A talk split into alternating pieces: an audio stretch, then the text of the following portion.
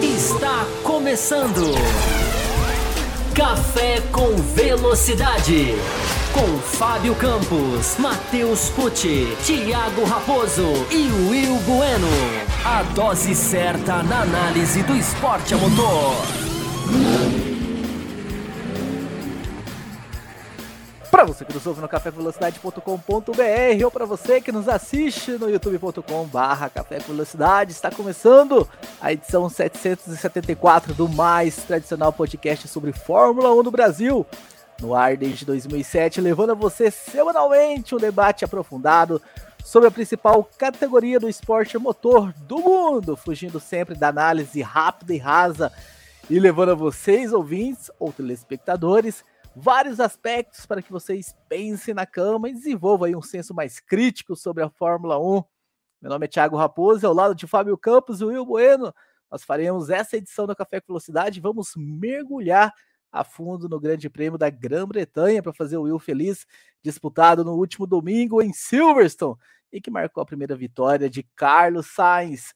Will Bueno, seja muito bem-vindo. Nós recebemos diversas mensagens enaltecendo a corrida, do quão boa e marcante ela foi. Mas para isso, Will, aconteceu coisas durante essa corrida. Foi necessário alguns pedaços de carro pelo caminho para tirar o Max Verstappen da disputa. Teve um safety car no fim que embolou tudo, estratégias. Isso significa, Will, que o novo projeto ainda não virou? E para não ter corridas monótonas como no Canadá, nós precisamos das loucuras que tivemos em Silverstone para que a corrida seja boa? Seja muito bem-vindo. Saudações, Thiago Raposo, Fábio Campos, ouvintes e espectadores do Café com Velocidade. Olha, Thiago Raposo, por incrível que pareça, eu não achei que foi essa loucura toda, assim, de termos circunstanciais. Eu acho que tudo que aconteceu é, foi, foram circunstâncias de corrida, assim, enfim, eu acho que, né, tivemos é, disputas, belas disputas, né, as, as circunstâncias, os pedaços de carro que, que acabaram definindo alguma coisa aí foram provenientes de boas disputas, disputas inclusive entre companheiros de equipe. Uh, então, acho, acho que foi bacana. Uh, acho que não foi assim uma corrida tão maluca assim como, por exemplo, uma Alemanha 2019, é, só para só lembrar uma, uma aqui. Uh, mas sem dúvida foi um espetáculo, um espetáculo de automobilismo. Ontem nós vimos um automobilismo na sua, na sua essência, na sua essência, uma briga brigas sensacionais, roda com roda, disputa, ultrapassagem, tudo que a gente quer ver numa corrida de carros. Muito bem, muito bem. Fábio Campos também seja muito bem-vindo. É mais, é mais uma edição do Café com Velocidade. E Fábio Campos, Carlos Sainz, no final de semana, conquistou tanto a primeira pole quanto a primeira vitória. Mas a Ferrari recebeu muitas críticas por parte de fãs, da imprensa. E aí eu te pergunto, a equipe de Maranello sai de Silverstone em alta ou em baixa? Seja muito bem-vindo. Acho que você está mudo, Fábio Campos. Não estou te ouvindo. Alô? Agora foi? Agora sim. Agora, agora sim. Valeu, vamos lá. É, olá para você, Raposo. Olá para os nossos ouvintes. Olá para o pessoal que está aqui no chat. Olá para o pessoal que nos acompanha via áudio, podcast, enfim, nos agregadores. É, antes de falar da Ferrari, Raposo, é, eu gostaria primeiro de agradecer ao Matheus Pucci por ter sido componente aqui do nosso programa, desejar ao Matheus ótima sorte, sem dúvida nenhuma, um companheiro que contribuiu muito com o café, foi muito importante nos nossos passos para chegarmos aonde a gente tá, onde a gente chegou, ainda não é onde a gente quer estar, a gente ainda quer subir muito, a gente ainda está engatinhando, como os carros da Fórmula 1 atual, a gente gosta de fazer essa referência aqui mas certamente é, a figura do Matheus, que eu acho que vai aparecer de vez em quando, a gente né, pode fazer aqui parcerias, pode fazer programas juntos, continuamos aqui parceiros do Ressaca, como somos, somos parceiros do Botequim GP, claro, e, mas eu gostaria de agradecer aqui e dizer que o café em breve pode ter novidades na sua, na sua bancada. Quem sabe novidades bem interessantes baseadas na ideia que o Raposo teve, mas que eu não vou adiantar ainda, por estar ainda muito incipiente. Mas boa sorte para o Matheus e contamos sempre com a participação dele aqui no chat, quando quiser ouvir o programa, enfim, mandar suas mensagens, já que é um componente que nós valorizamos muito na nossa história, no nosso pedacinho né, de história dos 14 anos que ele participou e, sem dúvida, contribuiu demais. Então, fica aqui o nosso boa sorte para ele. É, eu acho, Raposo, que a gente viu uma, uma corrida para a gente. É, a gente gosta muito, eu inclusive, de lembrar de disputas antigas, de retweetar, postar vídeos, né? É o, é lado bom das redes sociais, essa capacidade de recuperação dos grandes momentos registrados, evidentemente, em vídeo da Fórmula 1. E eu acho que o Grande Prêmio da Inglaterra nos deu é, elementos para a gente lembrar daqui a meses, daqui a anos, daqui a muito tempo, as disputas que a gente viu no final do GP. E a gente vai entrar, evidentemente, nessa questão de uma Fórmula 1 que insiste sempre em ter boas corridas baseadas em intervenções do safety car, coisa que a gente tem que discutir, analisar e se aprofundar. Como temos, para não fugir da sua pergunta e você já não começar me, me crucificando, é, como temos também que analisar sem paixão, sem, tipo, sem nenhum tipo de conceito pré é, já adquirido, é, o que aconteceu com a Ferrari. A Ferrari teve é, coisas elogiáveis, teve coisas que a gente precisa pôr na balança e teve coisas altamente decepcionantes. É, eu acho que estão criticando a Ferrari pelos motivos errados, porque assim, não a, a, qualquer coisa que aconteça que o resultado não seja o que as pessoas esperam é erro da Ferrari automático. Eu acho que há várias coisas para a gente discutir. O Carlos Sainz conseguiu ganhar sem ser ele conseguiu fazer a pole sem ser o piloto mais rápido do qualifying. Ele conseguiu ganhar o Grande Prêmio da Inglaterra sem ser o piloto mais rápido na pista. É, é muito legal. Tem dias que a gente tem que deixar um pouco a análise técnica de lado, né, Raposo? E, e analisar o lado simbólico. E é muito bom ver, não só um espanhol, não só um cara que é muito, muito trabalhador, muito é, esforçado, mas você viu um nome diferente ganhar e ganhou porque teve postura. É, poucas vezes eu vi um piloto ganhar peitando a sua equipe da maneira como ele peitou, embora tenha aceitado em outros momentos. Mas só ganhou porque tomou uma atitude que, se ele obedecesse à equipe dele, ele afundava junto a equipe inteira. Vamos falar sobre tudo isso, Raposo. Temos detalhes de Sainz, de Ferrari, de Red Bull, de Mercedes, de Leclerc. Temos muita coisa nesse café hoje que eu já jogo para você. Hoje é um café que marca o início de uma nova etapa para os nossos apoiadores, não é isso, Raposo? Exatamente, Fábio Campos. Nós anunciamos semana passada, semana retrasada, como nós estamos aí, de certa forma, cumprindo uma das metas estabelecidas para os apoiadores da faixa Cappuccino e Extra Forte, que era entregar um conteúdo extra. Vim aqui, não punir a galera que nos assiste e é fiel a gente aí toda segunda-feira. Vamos continuar aqui entregando esse conteúdo para todos. Só que no final dessa live, a hora que a gente encerrar, a gente abre uma exclusiva para a galera que apoia a gente na faixa Caputino ou na faixa Extra Forte, para tra tra tratar dos assuntos que não vão caber aqui. O programa tem um tempo aí limitado, a gente tem que correr para cobrir todos os assuntos possíveis.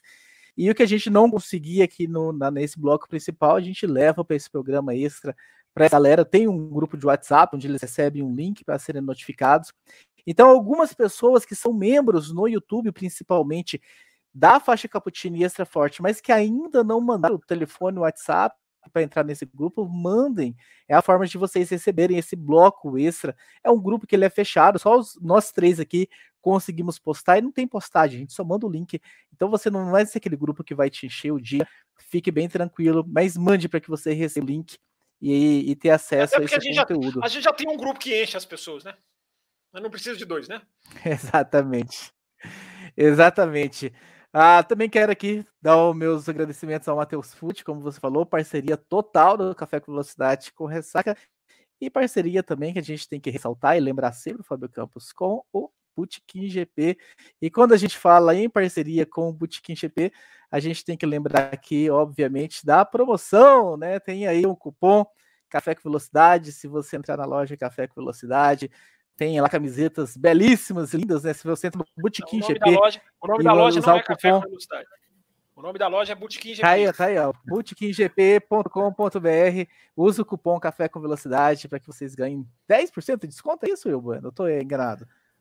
10% de desconto, é isso aí. Eu ouvi, eu ouvi 15. Não, eu ouvi 15. Não, 15, 15 é quem comprar a camiseta. Eu, usando o cupom e depois mandar uma foto com a camiseta. Aí ganha um outro cupom de 15. Opa, ótimo.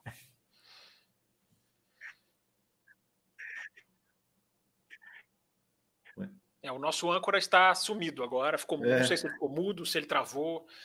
Enfim, é ótimo, ótimo. Começar o programa com âncoras, já se, se, se, se desmilinguindo na internet. Nossa, aí. Você está nos ouvindo, rapaz? Eu acho que foi o compartilhamento. Compartilhamento. Eu estou. É, eu acho que, eu acho que o, o arquivo aí deu, deu. Enfim, mas te ouvimos, te ouvimos. Agora tá tudo certo. Agora tá tudo certo aí? Tudo certo. Então vamos lá, vamos começar o programa. Ah, quero o último recado, Fábio Campos, se você me permite, né? Nós recebemos várias mensagens e isso é ótimo, né? Isso causa de certa forma aquele problema legal para gente, que é administrar, né? Conseguir trazer ali um trechinho de cada um que nos escreveu. Mas a gente vai fazer o possível para trazer, mas ah, que vocês entendem que às vezes a gente não vai conseguir passar por todas as pessoas que nos escreveram. E lembrando que o superchat é sempre prioridade. Nós já recebemos três superchats que estão ali na espera, na fila para serem lidos. Então é um problema legal que a gente tem muitas mensagens chegando, ajudando a gente a levar o programa, mas que vocês entendam de repente se no programa ou no outro a sua mensagem não for lida, segue mandando. Na semana seguinte, com certeza, as suas chances dele ser lido aqui aumentam. E a gente já vai começar falando da corrida em si, né? O primeiro tópico. A gente teve muita mensagem a, de certa forma, enaltecendo a corrida, Fábio Campos. Eu quero trazer aqui, então, a mensagem que nós recebemos do Marcelo Davi, que diz o seguinte, né? Eu primeiro acreditei que o Max venceria, depois que o Leclerc venceria. Surpreso com o ritmo da corrida do Hamilton, pensei, olha, a corrida em Silverstone caindo no colo dele. Depois de todos os acidentes, problemas, pit stop, estratégia, e o Sainz ganha. Que corrida! Esse é o entretenimento que eu espero ver numa corrida. No final, quem venceu foi só um detalhe, um momento. Haviam cinco carros batalhando e não dava para cravar quem ficaria na frente. Baseados em Silverstone, podemos acreditar em equilíbrio ou foi só ocasional, Fábio Campos? as duas coisas, eu acho, Raposo. A gente tem um equilíbrio, teve um equilíbrio, podemos ter mais vezes em outras pistas. É, eu ainda acho que a Mercedes é extremamente dependente dos, do, das condições de asfalto, de traçado, da, enfim, do quão, do quão é, é, lisa é a pista, do quão sem é, trepidações é a pista. Eu acho que Paul Ricard. É, a Áustria não sei tanto, porque a Áustria também tem muita, muita tração, né? E não tem tantas curvas de alta assim que é bom para Mercedes. Mas Paul Ricard, é, por ser muito lisa, Paul Ricard certamente vai ser uma pista em que eles vão em que eu acho que eles podem brigar também. Então, é, da pergunta do ouvinte, eu acho que as duas coisas servem. Eu acho que é um equilíbrio que não foi um equilíbrio de mentira, é, mas é um equilíbrio que, se ele está se referindo a Mercedes, ainda é muito. É, ainda é muito cedo para você falar que, que eles chegaram. É, tem muito a ver com a pista, teve as atualizações do carro, teve bastante até no carro da Mercedes, mas não, ainda não, ainda não dá para cravar, Raposo, que que o equilíbrio de Silverstone vai se estender por todas as provas. Vai, vai, vai, vai variar, como diria o outro. E quem assustou nesse final de semana foi, para mim, foi a Red Bull, né, que assustou em termos de velocidade. Mas eu acho que a gente vai falar da Red Bull um pouquinho mais para frente, né, Raposo? Vamos, vamos falar da Red Bull com certeza um pouquinho mais para frente. Só registrando aqui o Jarbas Ribeiro que mandou para gente o seu super chat.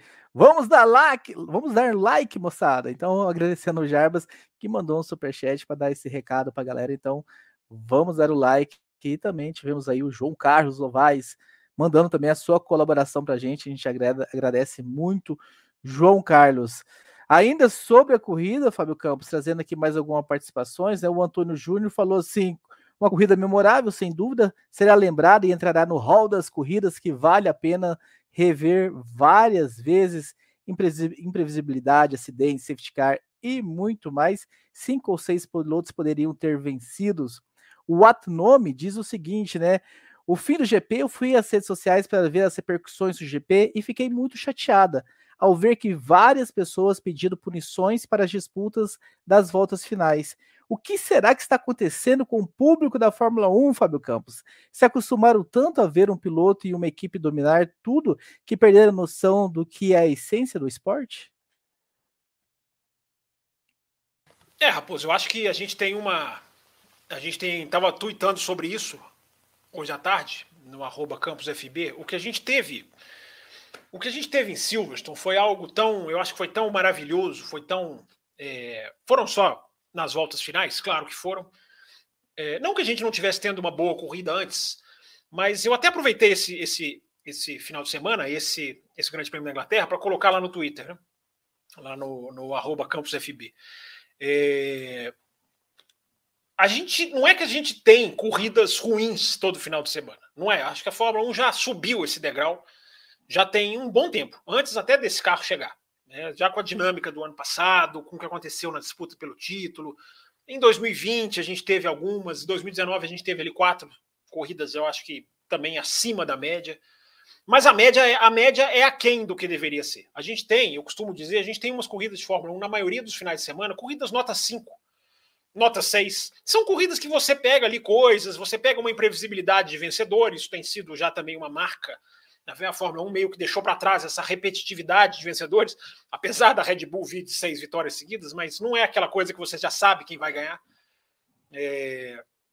Então, a, a, a não é o marasmo, não é procissão, mas ainda assim é muito abaixo. Eu acho que esses grandes prêmios, como o Silverstone, servem para mostrar para as pessoas que o nosso padrão de exigência tem que ser sempre lá no alto. É, não é que vai acontecer o que aconteceu todo final de semana, mas a gente tem que esperar, a gente tem que exigir, a gente tem que se acostumar com a qualidade do espetáculo. E eu acho que Silverstone é uma ótima lembrança para que a gente possa, é, para que a gente possa é, é, atualizar, eu acho que é para as pessoas atualizarem o padrão de qualidade delas, porque às vezes a gente critica uma corrida, e eu sempre gosto de elogiar quando os ouvintes criticam corridas que eu posso até não concordar, porque eu acho que a postura crítica é fundamental, e ela é uma marca do Café com Velocidade. É... Mas às vezes a gente critica e tem gente que fala que a gente está que a gente está errado, que a gente está sendo assim assado. Às vezes classificam com certos carimbos. É... E eu acho que a gente tem que ter corridas como Silverstone. A gente tem que buscar assistir mais coisas mais próximas de Silverstone, ainda que Silverstone não é, não vai acontecer todo final de semana. Não é exigir Silverstone todo final de semana, mas é exigir coisa parecida. É exigir essa imprevisibilidade. É, a Fórmula 1 precisa estudar. Eu já eu falo isso aqui desde 2019 ou 18, enfim. É, a Fórmula 1 precisa estudar por que, que as intervenções do safety car, muitas vezes, na maioria das vezes, dão para a corrida uma vida que ela, que ela não tinha. Porque é só juntar o pelotão? Isso é uma coisa que a Fórmula 1 tem que estudar fazer. Ah, é muito artificial, mas artificial por artificial já existe uma asa né, que felizmente está tá influenciando bem menos. A gente pode falar sobre isso mais na frente. É, é estudar o emborrachamento da pista, é estudar uma dinâmica de não poupar, que talvez seja muito mais válida. É, é, isso tem que ser estudado. A Fórmula 1 tem que pegar esses produtos de qualidade, como esse final de Grande Prêmio de Silverstone, e fazer o que ela vai fazer com o acidente do, do Zul, que a gente deve falar na parte, no bloco exclusivo para apoiadores, não sei. Vai depender aqui do nosso andamento. É...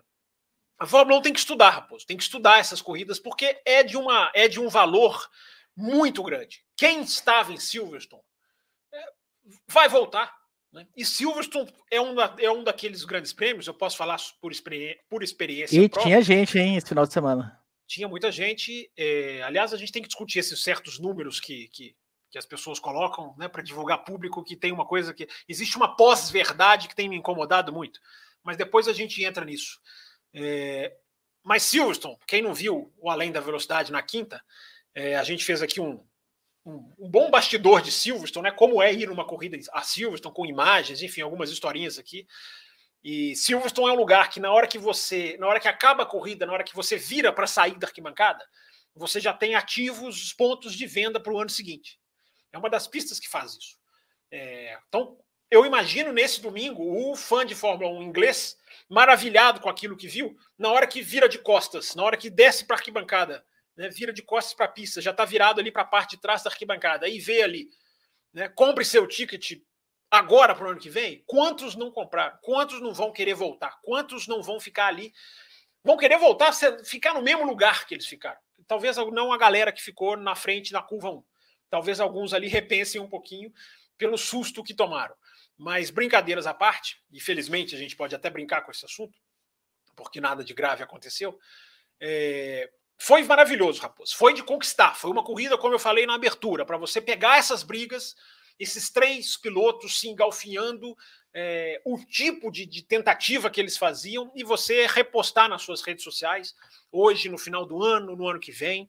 Não é, é para fazer como a gente faz com cenas lá do, do Senna, né, com perdão da repetitividade, uh, do Mansell, do, enfim, do Piquet, do Lauda, do Prost, enfim, é, a capacidade, Raposo, de encantamento de uma corrida de Fórmula 1 é uma coisa enorme, né? Porque contagia as pessoas, né? As pessoas passam um domingo diferente, as pessoas vão para as redes sociais com outra pegada, as pessoas ficam famintas pelo programa, pelos programas, pelos podcasts, porque energiza, né? Eu acho que a palavra é essa. Corrida quando a Fórmula 1 apresenta uma grande corrida, daquelas que você transpira, é, isso energiza as pessoas, energiza o esporte, energiza o automobilismo, energiza os campeonatos, de, até de outras categorias, as pessoas se empolgam. Essa é a capacidade é, é, que a Fórmula 1 tem de encantamento. Eu acho que a palavra é essa. Acho que foi até a palavra que eu também coloquei no Twitter.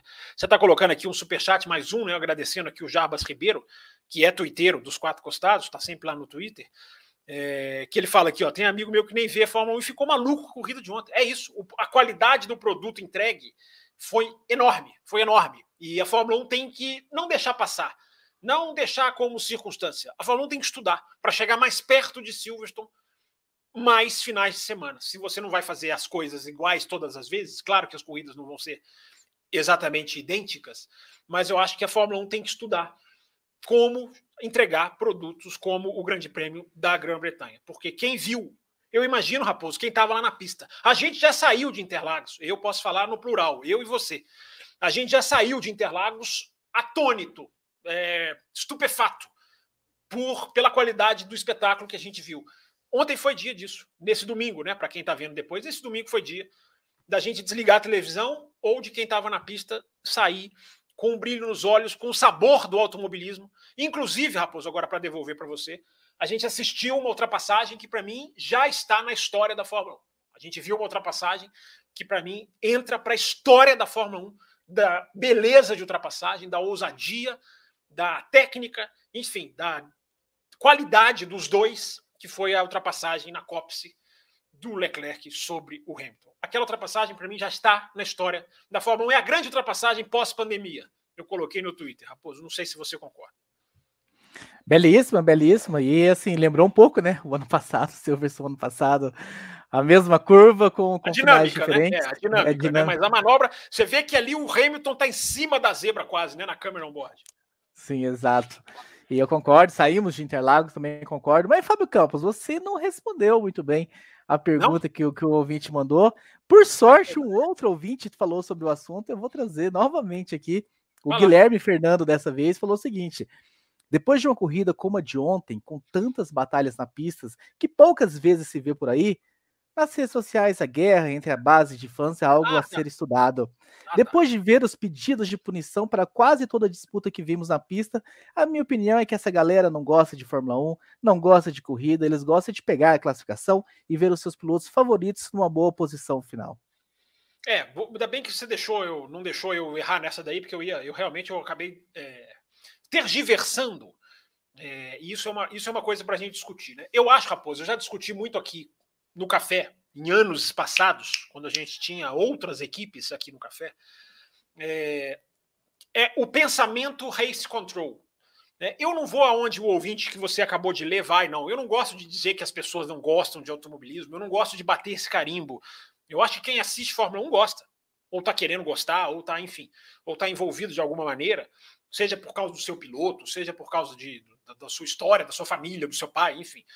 É, eu não gosto de dizer que quem, ah, quem é contra essa, quem é contra essa, essa, essa ultrapassagem não gosta de Fórmula 1. Eu acho que as pessoas gostam de Fórmula 1. Só que a gente tem muita gente né, é, que foi educada pelo pensamento race control. O que, que é o pensamento race control?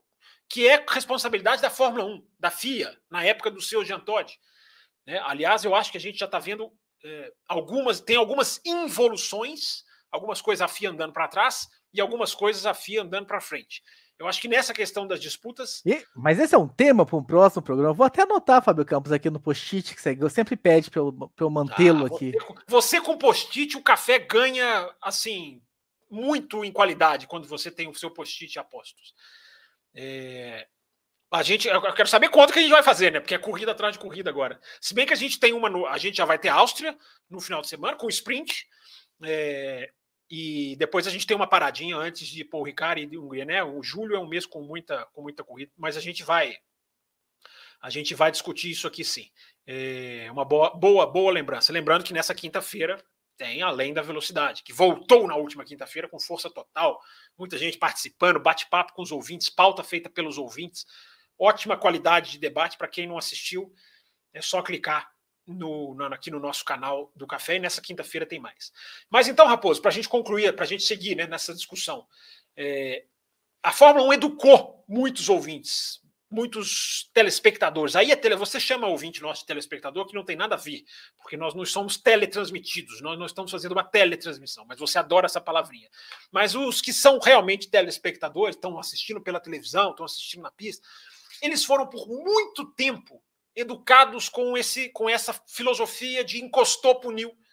É, eu sempre ponho no Twitter, já coloquei duas, três vezes, uma ultrapassagem do Nico Rosberg sobre o Kimi Raikkonen na Malásia em 2016 ou 2015, eu acho que 2016, em que o Rosberg empurra o Raikkonen levemente e é punido. Então, quando você trabalha dessa maneira e você não tem uma imprensa crítica, você cria pessoas com a mentalidade race control. O que, é a mentalidade race control? É a mentalidade do encostou fora da pista, passou, colocou as quatro rodas fora da pista, é, é, punição. E automobilismo não é assim. Automobilismo não é planilha de Excel. É, uma coisa é você policiar no qualifying, eu tenho dito isso desde o ano passado. Uma coisa é você policiar os limites da pista sem nenhum milímetro de tolerância num qualifying quando é o piloto contra o traçado. É o piloto contra o relógio e quem se adapta ao desafio que o projetista que criou aquela pista fez da melhor maneira. Quem faz a volta mais rápida no frigir dos ovos, tão claro como já conhecido. Numa disputa roda com roda é diferente. É diferente. Eu discuto isso no Twitter sempre, Raposo, porque é o que eu chamo de os ju, ju, Joões Excel. São aqueles que assistem isso, e eu concordo com os ouvintes, eles assistem o que a gente viu em Silverstone e eu perguntei isso no Twitter, né? Como que pode assistir isso e fechar a cara? Como que pode assistir isso e pedir punição? Porque a beleza do, do coloca, do escorrega, do tenta, do vai ali. As pessoas têm um certo pensamento em piloto automático, sem trocadilho, que colocou a roda, as quatro rodas fora da pista, puniu. Ah, levou vantagem. Não levou vantagem. Você colocar as quatro rodas fora da pista não é exatamente levar vantagem. Há casos e casos. Eu já coloco, eu gosto de colocar sempre essa frase, porque a gente não pode generalizar. Ah, vale tudo numa disputa de posição. Não é isso. Não é isso. Mas não é colocar as quatro rodas fora da pista e já automaticamente ser punido. Às vezes que o Leclerc saiu, que o Pérez saiu, enfim, Uh, o Verstappen com o Schumacher, essa foi um pouco mais. Mas como é, os caras estão disputando uma posição, os caras estão numa adrenalina, os caras estão é, tentando de qualquer jeito. Já que a gente não gosta de ultrapassagem de DRS, e eu falo pelo, por mim e por muitos ouvintes que não gostam, é, a gente não pode ficar João Excel. É, no, automobilismo não é uma planilha fria. É, a qualidade da briga do Grande Prêmio da Inglaterra para mim, é, é, é, é, um tapa na cara da sociedade. Adoro falar essas frases. É um tapa na cara da sociedade, esses clichês horrorosos. Né? É, é um tapa na cara do João Excel. Porque eu tô achando eles muito caladinhos. Estão muito caladinhos, pelo menos no meu Twitter. Talvez no, no, no, nas redes sociais aí afora não estejam. Mas eu tô achando caladinhos. Porque como que você se opõe a isso que aconteceu? Como que você se opõe ao contexto dessa briga? Porque cada briga você tem que analisar o contexto. O cara vai lá fora, ele foi jogado lá fora, ele foi induzido, ele foi incentivado, como diria o outro. Uh, ele levou realmente vantagem? Ele cortou o caminho? Cortar caminho pura e simplesmente é punição, claro que é. é então, Raposo, eu acho que essa, essa colocação dos ouvintes é válida, é, é interessante, é discutível, é subjetiva e não pode ser 8 ou 80. Não pode, você não pode liberar tudo, mas Silverstone, quando o cara sai lá fora na Stowe, é, ele está praticamente se colocando em posição de brigar na curva seguinte. Ele não está necessariamente levando vantagem. Tem algumas pessoas que não entendem isso. Ah, mas ele saiu, ele abriu a curva. Cara, mas ele abriu a curva, mas ele foi num asfalto que não é o asfalto do, da pista. Ele pegou sujeira no pneu. Ele corre o risco de, de, de voar uma pecinha numa zebra, porque a gente está vendo isso, né? Passa em cima de uma zebra, você perde uma pecinha aerodinâmica que pode te fazer diferença. É, e o principal de sujar o pneu. É, então, Raposo, eu acho que a gente tem que analisar o automobilismo com bom senso. Ir fora da pista não necessariamente tem que ser punição, porque se a gente for extremamente rígido, a gente acaba com o que aconteceu em Silverstone, com aquele momento absolutamente épico, em que o Leclerc vai fora na Stowe, uh, divide a chicane do Vale, né? Veio o chicane com o Pérez, o Pérez passa, o Hamilton vem, o Leclerc está fora, o Leclerc volta.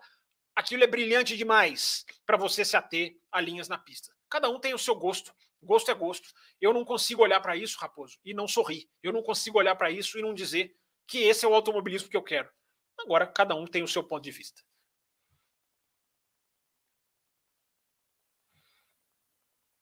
Se você tirar do mudo, eu vou ficar muito feliz.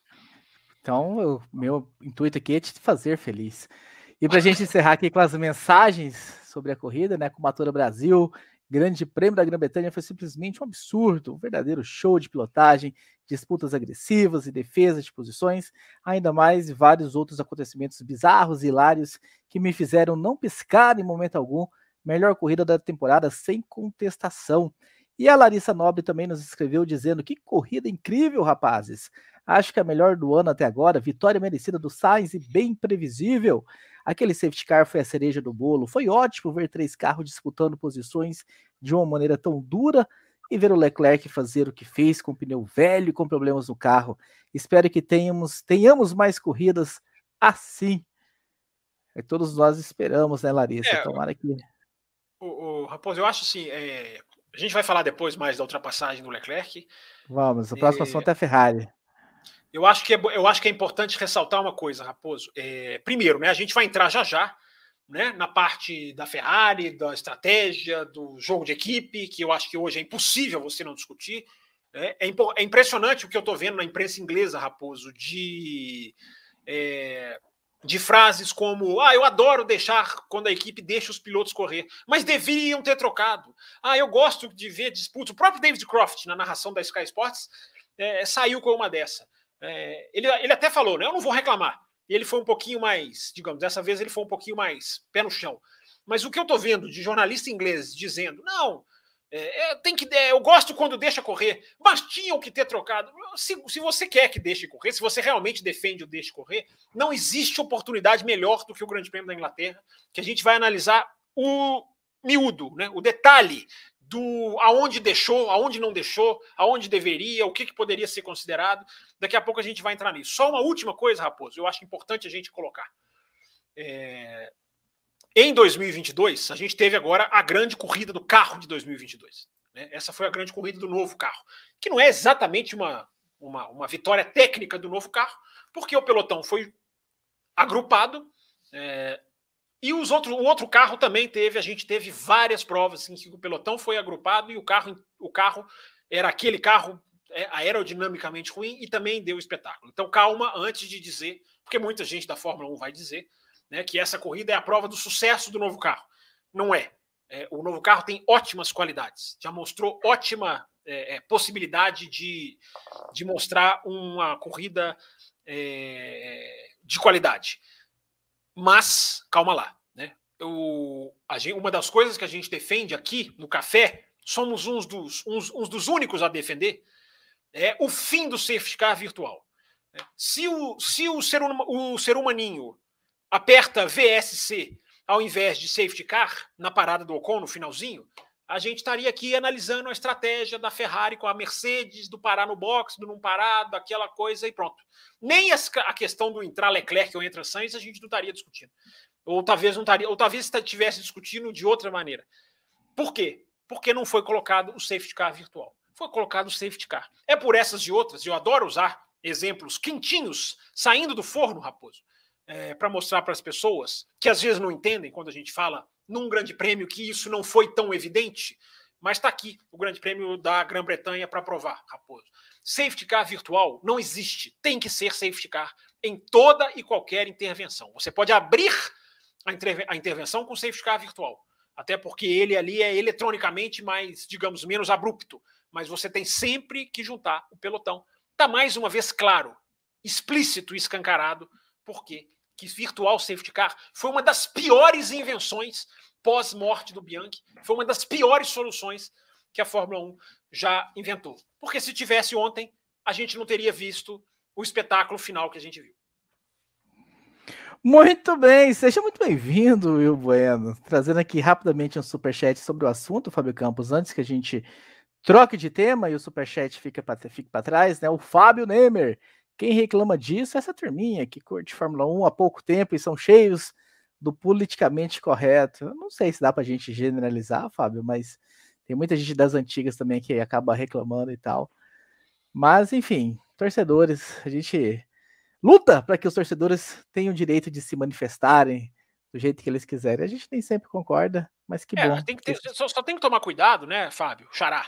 É, porque eu vejo muito no, no meu Twitter, meu Twitter é desse tamanho, tenho lá 200 seguidores no máximo, é uma amostra pequena, mas eu vejo muita gente nova, muita gente que começou a assistir Fórmula 1 há pouco tempo e que gosta do espetáculo, defende o esporte, entende a discussão, pode não concordar aqui ou ali, mas muita gente que sabe discutir. Eu vejo uns, uns cabecinhas brancas, assim, bem mal educados, xingando, bem uma visão bem retrógrada, então a gente tem que tomar cuidado para não. Tem de tudo. Tem novos que gostam de corrida e, e mais velhos que gostam de corrida, e o contrário também. Então a gente tem que tomar cuidado para não generalizar. Né? E adentrando então na Ferrari, Fábio Campos e o Will Bueno, Fabiano Alves pergunta, Will Bueno, acredita que o Binotto está deixando os pilotos brigarem, entre aspas, para melhorar o nível entre os pilotos? Manter a disputa interna? Olha, eu não sei se, se, se, se, tá, se estão deixando assim tão claramente. Eu acho que uh, não foi, né? Não foi assim eu, eu, quase caí, eu quase caí na história do ah, vocês estão livres para brigar. Eu quase caí, eu quase acreditei que aquilo fosse que fosse de fato verdade. Uh, mas uma volta depois não era mais verdade, né? Ou seja, o Sainz teve, o Carlos Sainz teve que abrir passagem para o Charles Leclerc. Uh, e muito uh, pela fala do Binotto depois, né? Pelo que, o, o que, o que que eu andei lendo, andei escutando, uh, a ideia, uma das ideias do, do, do, do Binotto era que o Carlos Sainz uh, segurasse, tentasse segurar ali o, o, o, não sei se a gente vai chegar nessa, nessa parte da estratégia da Ferrari, mas uma das ideias era que o Carlos Sainz servisse de escudeiro né, para o Charles Leclerc ali na relargada, e o Carlos Sainz foi lá, passou, ganhou a corrida.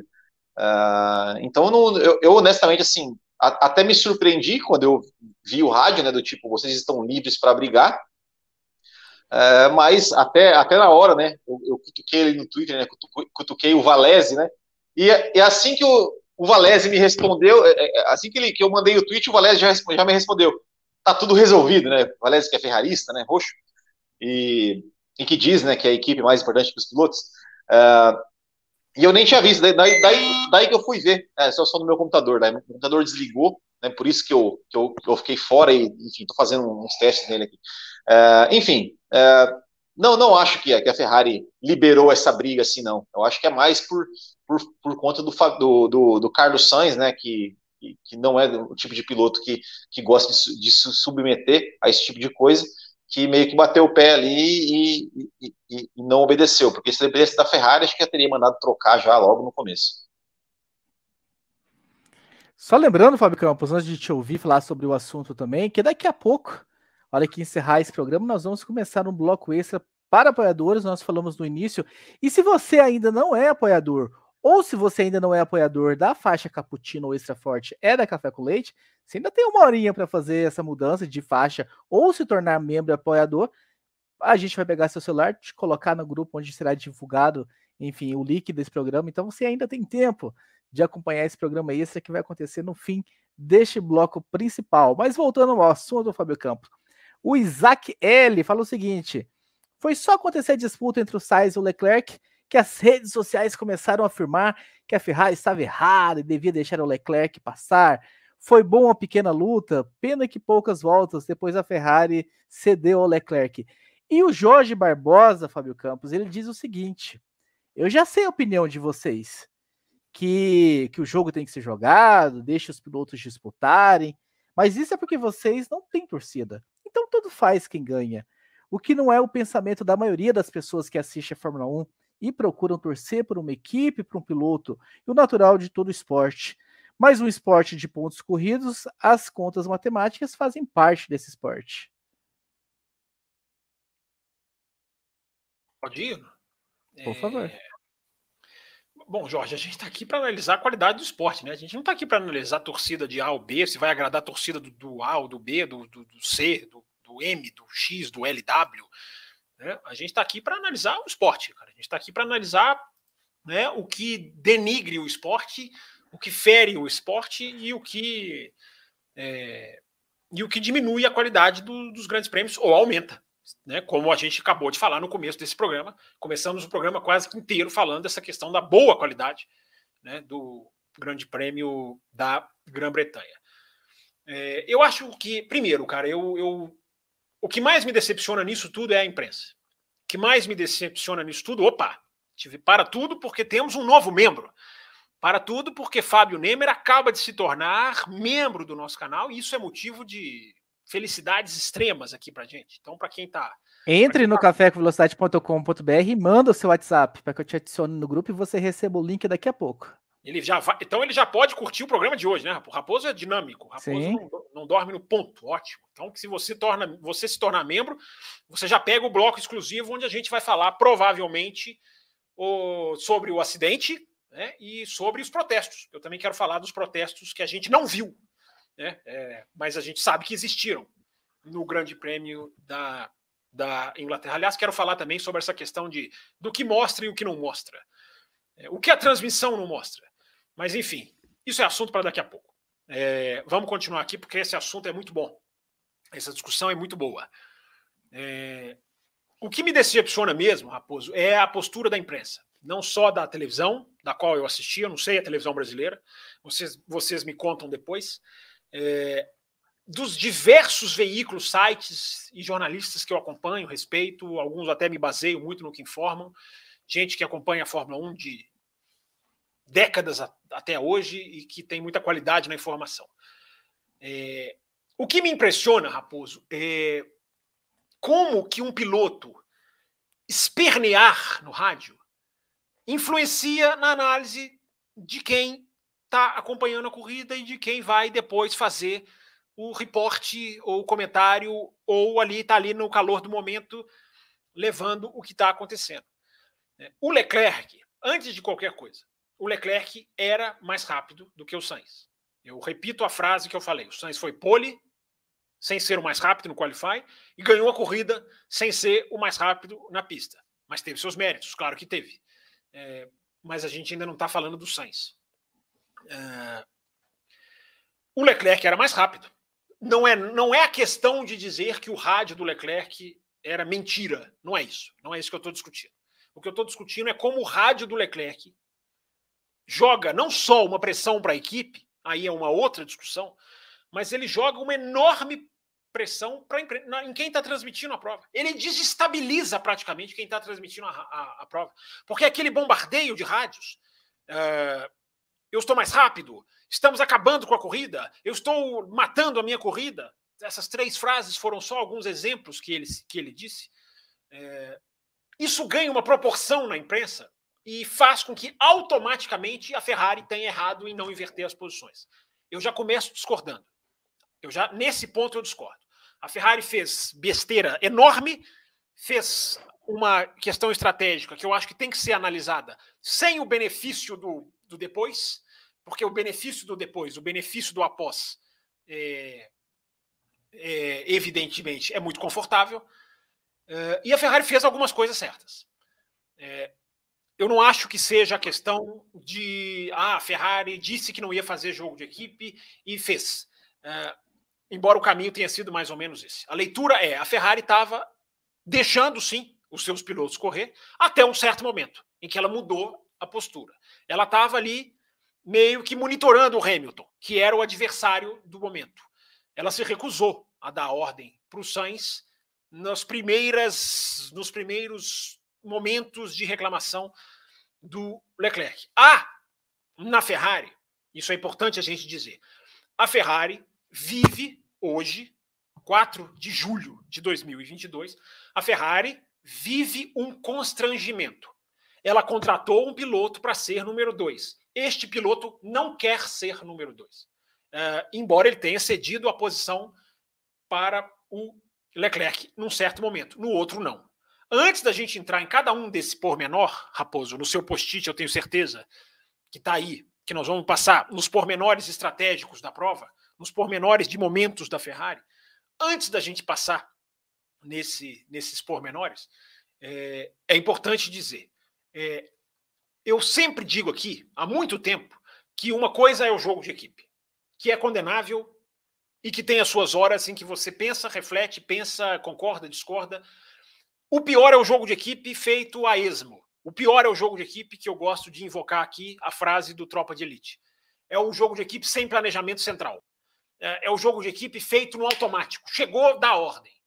Isso em Silverstone foi absolutamente claro. Como que você tem hora para você fazer as coisas, como se você fizer, é, independente da gente concordar ou não, há horas diferentes de outras. Há horas em que você tem que, em que você não pode fazer de nenhuma maneira e a hora em que o absurdo, ainda mesmo que seja absurdo, é de outro grau, é outro tipo de implicação.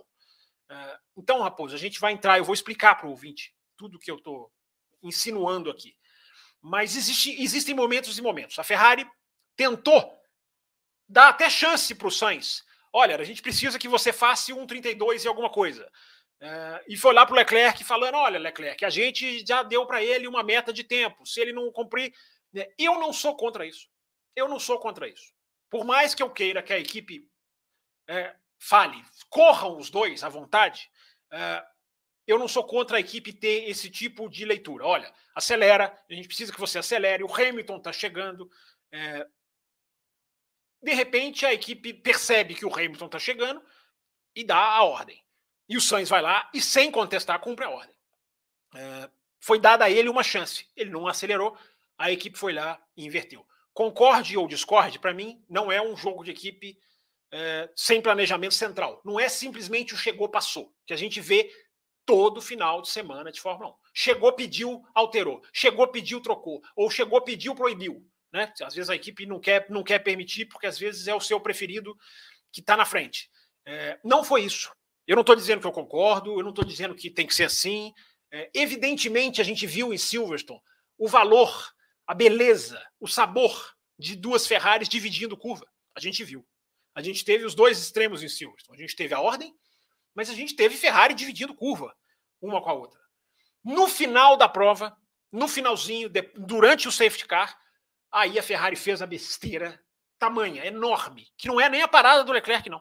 Não é. Para mim, a grande besteira da Ferrari foi a ordem dada ao Sainz durante o safety car. Abra 10 carros de vantagem para o Leclerc. Deixe a distância de 10 carros para você dar espaço para o Leclerc. Nessa hora, o Sainz não, compartilhou, não, não compactuou. Nessa hora, o Sainz se rebelou. Falou um rádio muito eloquente para a equipe. Não me peçam isso. Não façam isso. A frase do Sainz foi clara. Não façam isso comigo. É, então, é um piloto que vai ajudar a equipe, ele vai ceder posição quando ele achar que é devido. Mas ele não vai fazer o jogo de equipe cego. Ele não vai fazer o jogo de equipe sem planejamento central. Porque se ele fizesse, ele afundava a equipe. Se ele fica ali como escudeiro do Leclerc, morriam os dois. Morreriam os dois abraçados. Então, Raposo, daqui a pouco nós vamos entrar no box, na parada do box. Nós, nós não vamos entrar no box aqui no café, nós vamos continuar aqui na pista. Mas nós vamos entrar na análise do box mas para mim eu já adianto. Muito pior do que o para não para Leclerc, que eu acho que a gente tem várias ponderações, é muito fácil falar, tinha que ter parado o Leclerc, sem analisar algumas coisas que já já a gente vai analisar. É, isso é uma coisa. Pode ser que tenham errado, eu entendo a opinião contrária, eu entendo quem ache que ali houve. Claro, a gente analisando agora, é, aquele foi o ponto. É, mas pior do que aquilo, para mim, foi a ordem. O grande vacilo da Ferrari foi ter feito. Primeiro, o, primeiro ela fez o jogo de equipe tentando não fazer, mas fez. No final, ela nem raciocinou. Ela fez o jogo de equipe sem planejamento central e só ganhou a corrida porque o Sainz desobedeceu. Mas a Ferrari ganhou a corrida. E tem muita gente tratando como se a Ferrari não tivesse ganho a corrida. Ferrari tem erros e acertos. Isso é análise, Raposo. Vamos analisar os erros e os acertos sem essa cegueira de Ferrari é horrível, Ferrari é péssima, Ferrari não sei o quê. Vamos analisar. Vamos entrar no Grande Prêmio da Inglaterra, seu Thiago Raposo. Vamos lá, Fábio Campos. Vamos lá, só registrando aqui um superchat do Renato Araújo, depois do aperto na tabela do ano passado, o rei na mentalidade Excel, engraçado que era justamente o que menos se queria no auge da era Mercedes. É isso aí, Renato. Sim. É isso aí, bem dia... colocado, bem. Obrigado pelo superchat, Renato. Um dia após o outro, o mundo dando voltas. E aí, Will Bueno, para a gente já então dar início a essa outra conversa, né? Trazendo aqui o nosso, meu querido Ricardo Banniman Soares que diz o seguinte: final de corrida sensacional. O Leclerc foi prejudicado pelo Ferrari, eu não tinha o que fazer e mantiveram ele na pista. Para a gente já começar a entrar no assunto box. Olha, eh, Raposo, na hora da corrida, eh, enquanto, enquanto os carros ainda estavam atrás do safety car, eu, eu sempre assisto né, as corridas com, com duas telas. Eh, em uma das telas, eu voltei para um board do Leclerc, pouco antes né, do, do safety car entrar. É, e eu até, ali, talvez até pela adrenalina do momento ali e tal, né, de estar tá acompanhando, eu, eu tinha entendido que o rádio, que o rádio do Leclerc é, que a equipe tinha, tinha dito para o Leclerc que o box estava fechado é, o, é, bom, o box estava fechado, poxa, que azar do Leclerc. Né? Vê? Né? E ainda, ainda vi que no, no Twitter ainda tem pessoas que acham que a mensagem foi essa, que o Leclerc não entrou porque o box estava fechado, mas a mensagem que o Leclerc recebeu no rádio foi Safety Car Windows é, Close, né? ou seja, a janela para o Safety Car é, stay out fechada, o que a janela que significava: se você entrar nos boxes, você não vai voltar em primeiro, você vai perder a sua, a sua posição. Uh, você está falando que minha live está travando? Tá tudo normal. Tá travando um pouquinho, Wilber. Tá travando um pouquinho. Tenta mais uma vez, se travar, você tomará uma advertência. Eu acho que é o, eu acho que é o computador, então eu vou voltar, vou voltar para o celular, porque. Volte. Porque Volte enquanto isso, eu peço para o Fábio Campos comentar dois superchats que nós recebemos sobre Ferrari enquanto você faz a migração para o celular, Fábio Campos. O C Brasil, acho que é assim. A Ferrari tem sido horrível nas estratégias. Tem um carro bom, tem um piloto excelente, mas ela tem pecado em muitas coisas. E o André Freitas também disse que ontem ficou muito claro, ou claro, né? Muito foi por minha conta, que a Ferrari não decidiu preferência de piloto não sei se eu concordo com os dois superchats, não. Eu acho que, eu repito, a gente pode discutir é, a questão da parada do Leclerc. Eu acho que a gente tem que entender. Eu acho que o Will estava indo por essa linha, né?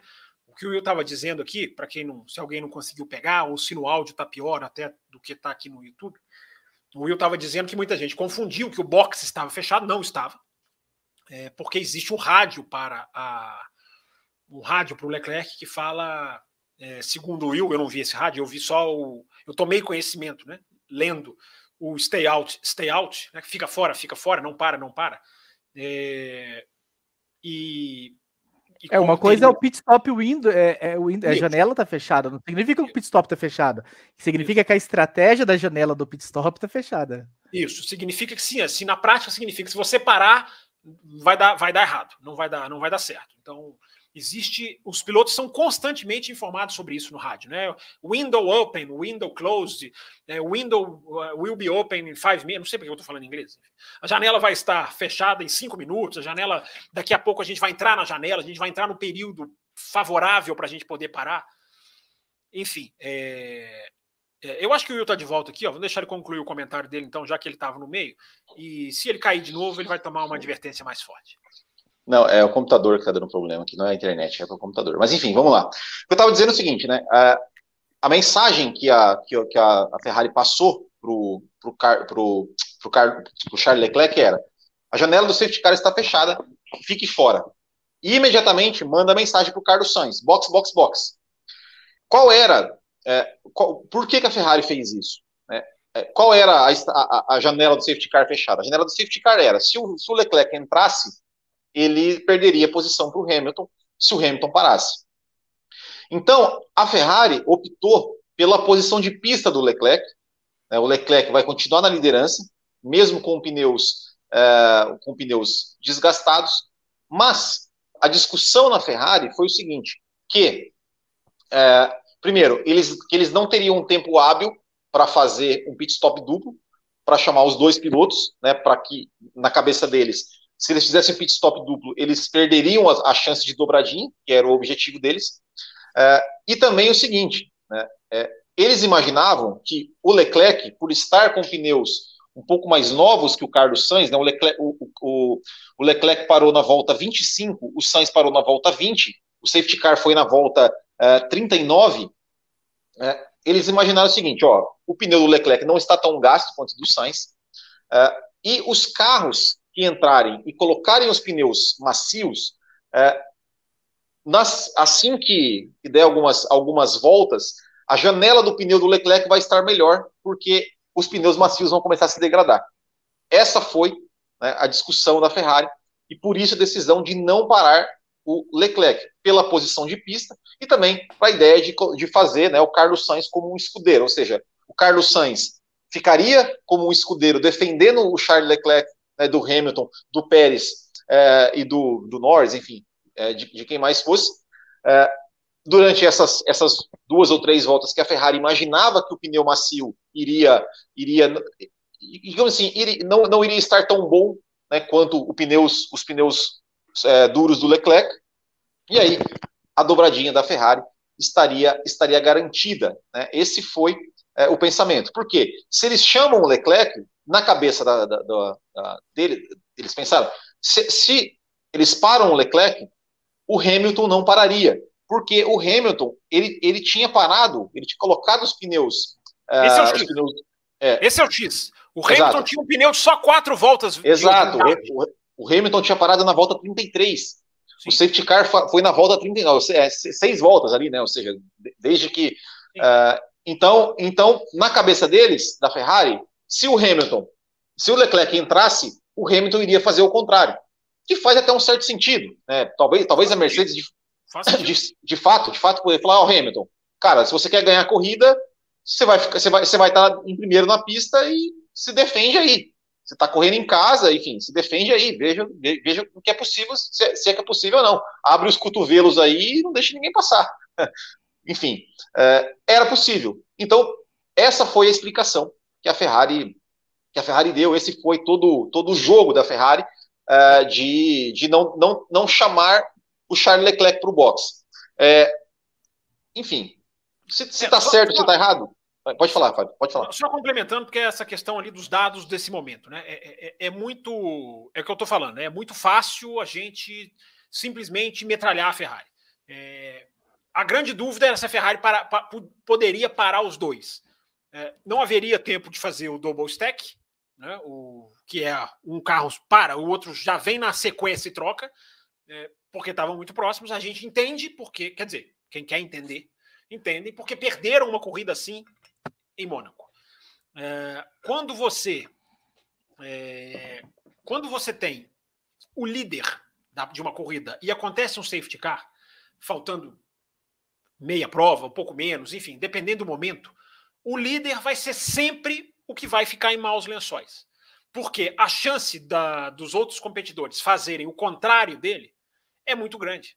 Então, quando tem o safety car, a chance do líder se dar mal não é sempre, depende muito do delta, da posição da pista, mas é o Hamilton largando sozinho na Hungria. Vocês lembram do Hamilton largando sozinho no grid da Hungria? É um exemplo. O que o líder faz, os outros não fazem, porque é uma maneira de você tentar ganhar a corrida. É uma maneira de você tentar dar o salto. Então, o pensamento da Ferrari tem muita lógica. Claro que tem lógica. É, você tem dois carros. Em primeiro e segundo, é, o grande problema de tudo não é o erro estratégico da Ferrari. A grande questão, eu repito, é que a Ferrari vive um constrangimento de achar que tem piloto 1 e piloto 2 e não tem, não exatamente como ela pensa que tenha. Pode ter no frigir dos ovos, mas não é exatamente como ela pensa. Ah, o raciocínio da Ferrari, para mim, era claro.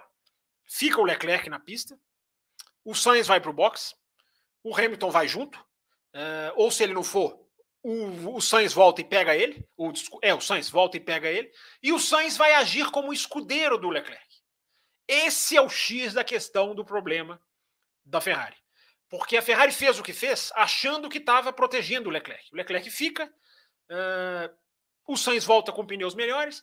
Isso é comprovado na minha cabeça, no meu modo de ver, pelo rádio, que é o rádio, esse sim, lamentável, é, patético até eu diria, da Ferrari, na hora em que os carros estão ali na reta Stowe, preparando para a saída do safety car, pelo menos foi nessa hora em que o rádio foi veiculado, é, em que a Ferrari vira para o Sainz e fala: abra 10 carros de distância para o Leclerc. Ou seja, ali a Ferrari estava deixando claro é, que, não, olha, deixa o Leclerc embora. Você fica aí segurando, cordeirinho.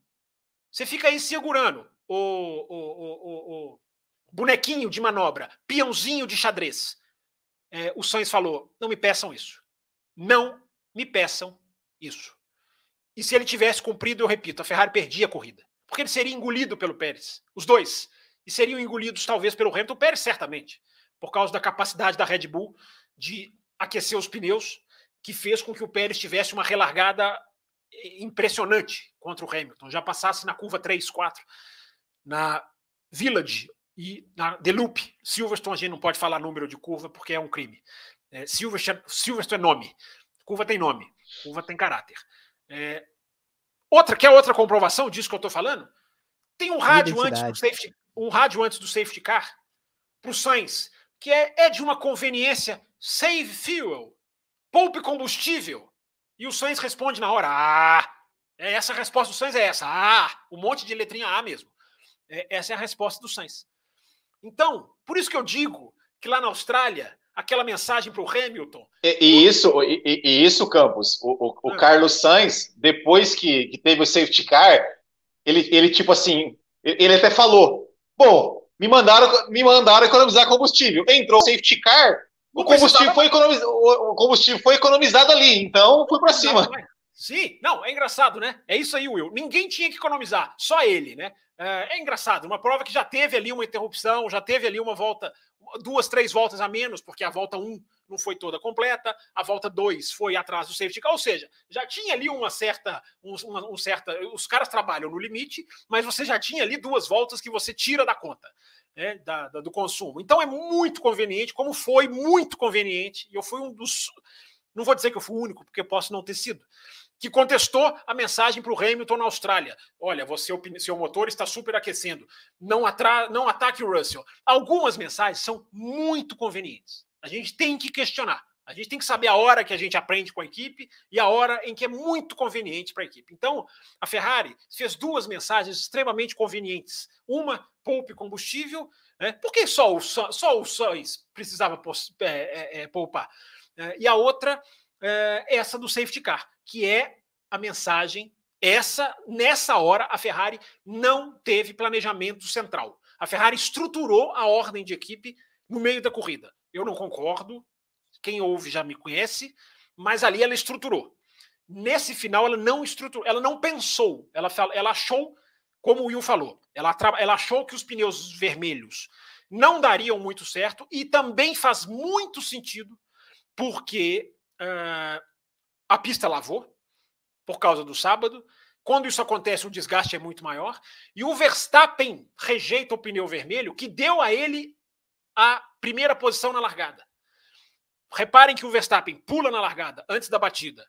Pula bem melhor do que o Sainz, o que já era esperado, porque o pneu vermelho gruda no chão muito melhor do que o amarelo, dá a ele uma tração muito maior. O, o Russell largou de pneu branco, que dá uma tração ainda pior. Olha o que aconteceu. Olha como o Sainz ia sendo engolido no pelotão até acontecer o que aconteceu. É, Russell, então, Russell. Russell, é. é essa questão da borracha na largada é muito importante. Muito importante, porque você ganha 3, 4 metros, dependendo da borracha que você tiver. Então, por que, que o Verstappen na hora do safety car, na volta 1, por que, que ele não volta com o pneu vermelho? Por que, que ele não repete? Opa, deu certo? Porque não era um pneu adequado. Porque não era um pneu para ser usado. Mas acabou sendo. Porque aí veio o imprevisível do automobilismo. Os pneus renderam. Ninguém esperava que eles rendessem. Mas o pneu passou. O pneu vermelho. É, e, e, e, outro detalhe, o, Fábio Campos, é que quem, quem largou de vermelho na primeira largada antes do acidente e voltou de vermelho foi apenas foram apenas o Vettel e o Latifi. E o Vettel, ele largou de vermelho né, na, na, na segunda largada e ele parou na volta 6. Sim. Ele parou tinha... na sexta volta. Ele sim, parou na sim. sexta volta e botou pneus médios usados. Usados. Então, então, aliás, ele só tinha médio usado para final, pra, dali para frente. Exatamente. Então, assim, então exatamente. É, o, a, não é tão absurdo assim achar que é é, pensar, pensar que o pneu vermelho não poderia, não, não fosse render. Não é absurdo. Aconteceu no Canadá. A pista lavada transformou o Canadá numa, num, num come pneu, digamos assim. É diferente se é outro asfalto, é outra questão, outra temperatura, estava frio. É, mas entende-se o raciocínio. No final da. Há um rádio, mais uma, Will. Há um rádio do Hamilton para a Mercedes em que ele fala: vocês têm certeza que esse é o pneu certo? Depois que ele põe o vermelho. É, ou seja, a gente vai somando Exato. evidências. Quando a, gente, quando a gente vai dar uma estudada no Grande Prêmio depois, a gente vai encaixando as pecinhas para trazer para o ouvinte do café uma análise mais completa. É, então, encaixando as pecinhas, fazia sentido. Se o Sainz tem um pneu mais velho do que o Leclerc, vamos lá, vamos voltar lá para o final, vamos voltar para frente, vamos voltar pro, vamos voltar para o safety car, final da corrida, parada do Ocon, quebra do Ocon. É, adiantando para lá. A Ferrari olha e tem o Sainz com o pneu mais velho, é, e se ele parar, ela ainda mantém a liderança da corrida. E o Hamilton tinha quatro, cinco voltas de pneu usado, porque na hora que eles param já tinham, já tinham, enfim, foi no comecinho ali do safety car, eles não, não completam volta, né? Então tinham seis, quatro, cinco, seis voltas, enfim.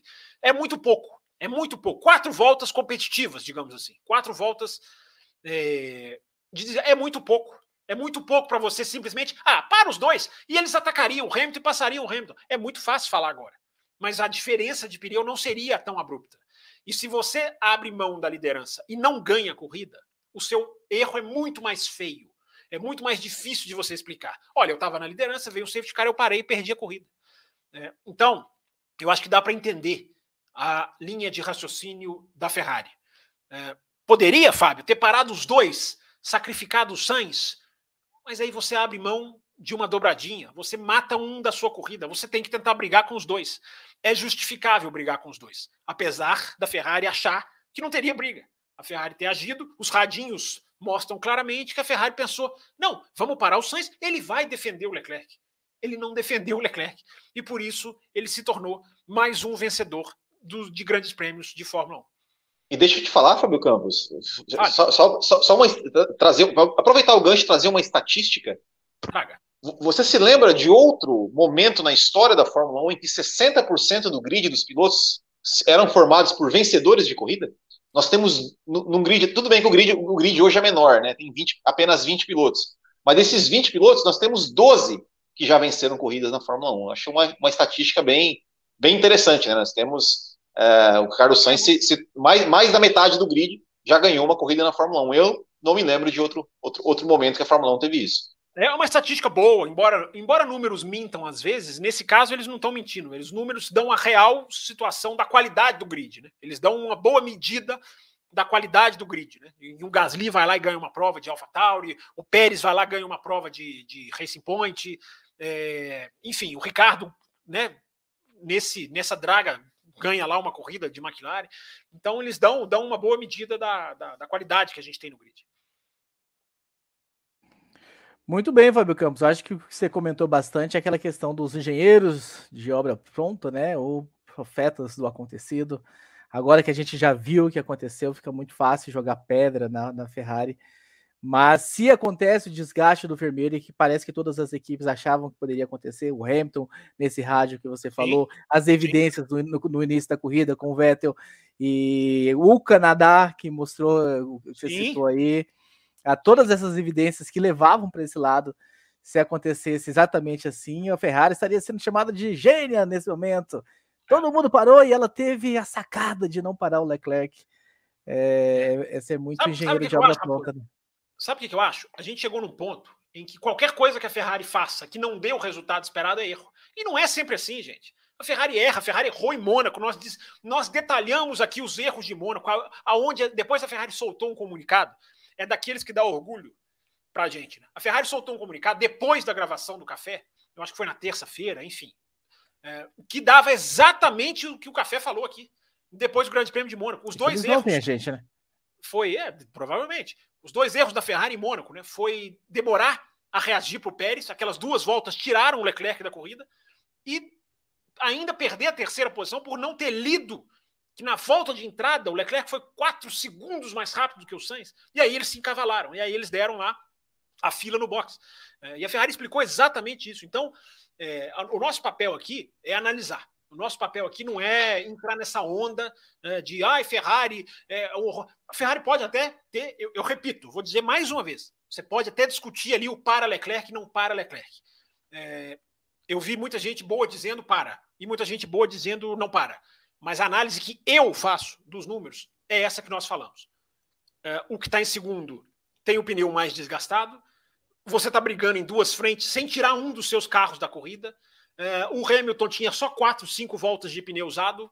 É, quando o líder faz uma coisa, a tendência do pelotão é fazer outra. Isso a história da Fórmula 1 recente já nos mostrou. Então você tem uma série de fatores que fazem com que seja compreensível o que a Ferrari fez. Mas não, bater na Ferrari Will e Raposo. É meio que esporte nacional. Né? É, o torcedor da Ferrari adora fazer drama. O torcedor da Ferrari adora se colocar como ah, o, mais, o mais coitadinho do universo. Vai torcer para Williams para ver o que é bom. Vai torcer para McLaren para ver o que é bom. É, vai torcer para Haas para ver o que é bom. É, mas o torcedor da Ferrari não. A Ferrari tem problemas operacionais, sim. Eu não estou dizendo aqui que está tudo uma maravilha. Eu vou repetir o que eu já falei. Corre o risco de terminarmos o ano falando uma equipe adulta ganhou de uma equipe juvenil, no sentido de operação, no sentido de é, é, é, é, material humano, digamos assim. Corre o risco, sim, corre o risco, sim, da Ferrari apanhar feio. Tamanha é a sabedoria da Red Bull diante dela. Mas a gente tem que analisar caso a caso. A gente tem que analisar as circunstâncias da corrida. E eu repito, o vexame da Ferrari foi dizer ao Sainz para botar 10 carros de vantagem, dar o espaço de 10 carros para o Leclerc na relargada. Ali ela jogaria a corrida fora. O Sainz ganhou a corrida porque desobedeceu. E eu bato palma para isso de pé. Não vou ficar de pé aqui porque não tem espaço, mas bateria de pé, tivesse eu a oportunidade aqui. E para as pessoas não saberem se só tá arrumadinho da cintura para cima, né? Se você ficar de pé, o pessoal vai descobrir. Não, não, não, não, sou. Eu tô muito bem, eu tô muito bem vestido da cintura para baixo também aqui, com a calça de linho, inclusive. Então, que não... pena, que pena que brasileirinhos que passaram pela Ferrari não contestaram ordens que receberam também aí no passado. A história poderia ser diferente. Mas aí é que tá, Raposo. Mas não, aí mas... é que tá. Vamos lá, aí é que tá. Rapidinho, Will, antes de você falar o Sainz, ele aceita sem contestação lá no meio da prova, porque ele entendeu, ó, me deram a chance. Eu não andei rápido, o Hamilton tá chegando, eu vou deixar. Eu preferia que deixasse. Eu gosto da hashtag Let Them Race. Não eu deixasse, acho, né? Eu acho que corrida. É, que ele não deixasse. Que a, eu quis dizer a Ferrari deixasse os dois correr. É, eu gosto da hashtag Let Them Race. É, eu acho que a corrida tem que se resolver na pista e se chegar num ponto extremo, você intervém. Na hora que chegar num ponto do campeonato, você começa a intervir. É, não é ser cego, fechar os olhos para a realidade. Mas ali a Ferrari tentou jogar o jogo limpo. No meio, rompeu. É, então ali, Raposo, o Sainz cedeu. Mas é o negócio que eu falo aqui no café há muito tempo. É o jogo de equipe sem lógica, sem planejamento, sem pensar. Ali o Sainz mostrou que ele, ele pode trabalhar para a equipe, mas ser um descerebrado, ser um peão de manobra, ele não vai ser. E ainda bem, né, Will? Ainda bem. Lá na, lá na Toro Rosso já mostrou isso conversado. É verdade.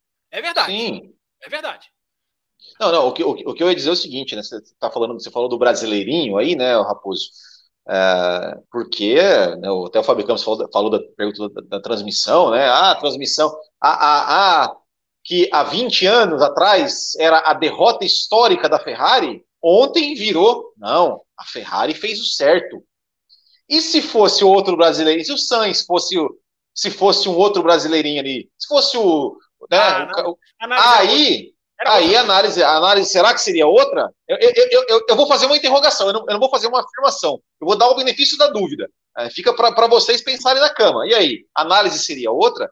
É, e agora, uma coisa que é importante a gente, a gente falar também sobre isso, sobre, sobre toda essa, essa questão que envolve. Né, parabéns ao Carlos Sainz, que, que sempre se mostrou um cara é, que a gente já, já, já, fala, já fala isso aqui no café há muito tempo, né? O Carlos Sainz sempre, quando chegou em segundo lá em Monza, é, que, pô, seu, o pódio estava feliz, não, ele estava bravo, porque ele queria ter vencido. Ele sempre fala que ele. Que, o Will, que, Will, ah, Will, ele estava sereno, e estava sereno quando saiu do carro. Né? Sim, né?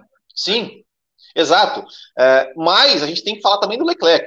Seu Charles Leclerc, o senhor é um cara extremamente talentoso e você mostrou isso ontem na corrida. Extremamente talentoso. É, o que, o que você fez ontem, tanto defendendo quanto atacando, foi de se tirar o chapéu. Então, senhor Charles Leclerc, por que, que o senhor, ao invés de ficar chorando no rádio, o senhor não vai lá e ultrapasse o seu companheiro de equipe que estava mais lento que você? É, é, é, eu não consigo, é, é, eu nunca vou entender essa, essa, ninguém, essa coisa. Do, do, é, o problema do, da geração, né, Will? É porque não é só ele, né? É sempre bom deixar Exato. Claro. O, Alonso, o Alonso deu mesmo piti na corrida passada, enfim. Então, é, realmente é, triste, é muito triste. Principalmente depois que a gente vê, que a gente vê é, o, o, o que ele fez depois disso. É, as, suas, as suas defesas e, os seus, e o seu ataque, a, ultrapassagem dele. Eu não sei se você estava aqui ou se você tinha caído. Eu, eu acabei de falar que a ultrapassagem dele na Copse está na não. história da Fórmula 1. O que, que é aquilo? Entre as, entre as, grandes. Não é entre Não, vamos falar dele ainda. Não, não é. fechamos com ele ainda, só para vocês saberem. Tá. Deixa eu só responder rapidinho a pergunta do Jorge aqui, que é boa, apesar de não ser superchat. Uh, eles, se todo mundo achava que o pneu ia gastar mais, por que usaram ele? Porque tem um momento, Jorge, em que você vai para tudo ou nada. Tem um momento em que você aposta. Teve gente que não tinha mais pneu amarelo. Também tem isso. Tinha gente que não tinha mais pneu bom para usar. É, então, o, o, o Jorge, a sua pergunta é ótima, mas é, é muito mais o tudo ou nada. Ninguém tinha certeza. Uh, alguns leram melhor, outros leram pior. O que eu estou dizendo é que os, os, indícios, o Will falou do Vettel, eu falei aqui do, Remy, do rádio do Remy, os indícios, é, me dá orgulho, cara, o café analisar a corrida pegando os detalhes técnicos. É, os indícios davam razão, Jorge, para a Ferrari pensar como ela pensou. Não estou dizendo que ela não errou, nós estamos dizendo que é, não é meter o pau pura e simplesmente, não é isso. Muito bem, muito bem, Fábio Campos e o Bueno, só registrando duas mensagens sobre o assunto para a gente já passar e seguir para outra, outras. Eu, eu, eu, quero entender o seguinte: passou aqui de novo o Fábio Neme. Será que ele atualizou o pacote dele? Exata, ou, ou... É, exatamente. É, ele tinha entrado com o café com leite, né? Enfim, vamos expor. Café com leite, você só, já... você só entra no grupo de WhatsApp onde vão te tratar pessimamente mal já na entrada. Mentira, mentira. um grupo muito querido. Se você tem condições de entrar apenas como café com leite, você é muito bem-vindo como apoiador do sim, café. Sim, Não é escutem é Fábio Campos. Não, eu tô brincando. Mas aí o Fábio. É verdade. Mas aí o Fábio, enfim, eu avisei para ele e ele mudou pro cappuccino. Pelo jeito, eu vou checar daqui a pouco, mas para ter direito ao programa. Então, você que está nos acompanhando e ainda não se tornou membro, ainda dá tempo de você virar membro e participar do programa esse, o bloco esse que vai começar daqui a pouco, hein? Já estamos quase batendo aí. Daqui a pouquinho. Batendo. É. Mas o Emerson Cândido mandou que acredito que o engenheiro do Leclerc e do Magnussen poderiam se reunir para discutir o que só eles pensaram e não chamar para o box aqueles, naquele safety car. O Bruno Carlos. Do Magnussen, falou... do Magnussen, deixa eu falar do Magnussen rapidinho. Diga. Só, só, rapidinho. O Magnussen falou que a decisão foi dele. Ele falou: ó, não sei se a estratégia foi certa ou errada, mas se foi errada, a culpa foi minha, porque eu, eu, eles me chamaram e eu falei não. Legal, legal o cara falar isso. Legal. O Bruno Carlotto, Ferrari errando com o Leclerc mais uma vez. Sua performance mostra que ele está no nível do Verstappen. Suas defesas foram sensacionais. Daqui a pouco a gente vai falar das defesas do Leclerc. Mas o Bruno mandou uma pergunta para você, Will Bueno. Eu gostaria que o Will explicasse a polêmica frase dele no grupo, afirmando que Sainz será campeão antes do Leclerc. Forte afirmação. Seria é, essa a vontade grupo, da Ferrari? Grupos de WhatsApp, se lê cada coisa que eu falo aqui, se lê cada coisa em grupo de WhatsApp, meu Deus, meu Deus. E aí ele pergunta aqui: será que o Will sabe de algo que não sabemos? Não, não. É, é, é só para provocar os ferraristas não, do grupo. Não, só. aqui, mas vamos falar sério, né? É para provocar. Uhum. Eu repito, é. gente, é importante deixar claro. É. O, Sainz ganhou, o Sainz ganhou. É muito legal ver o cara ganhar.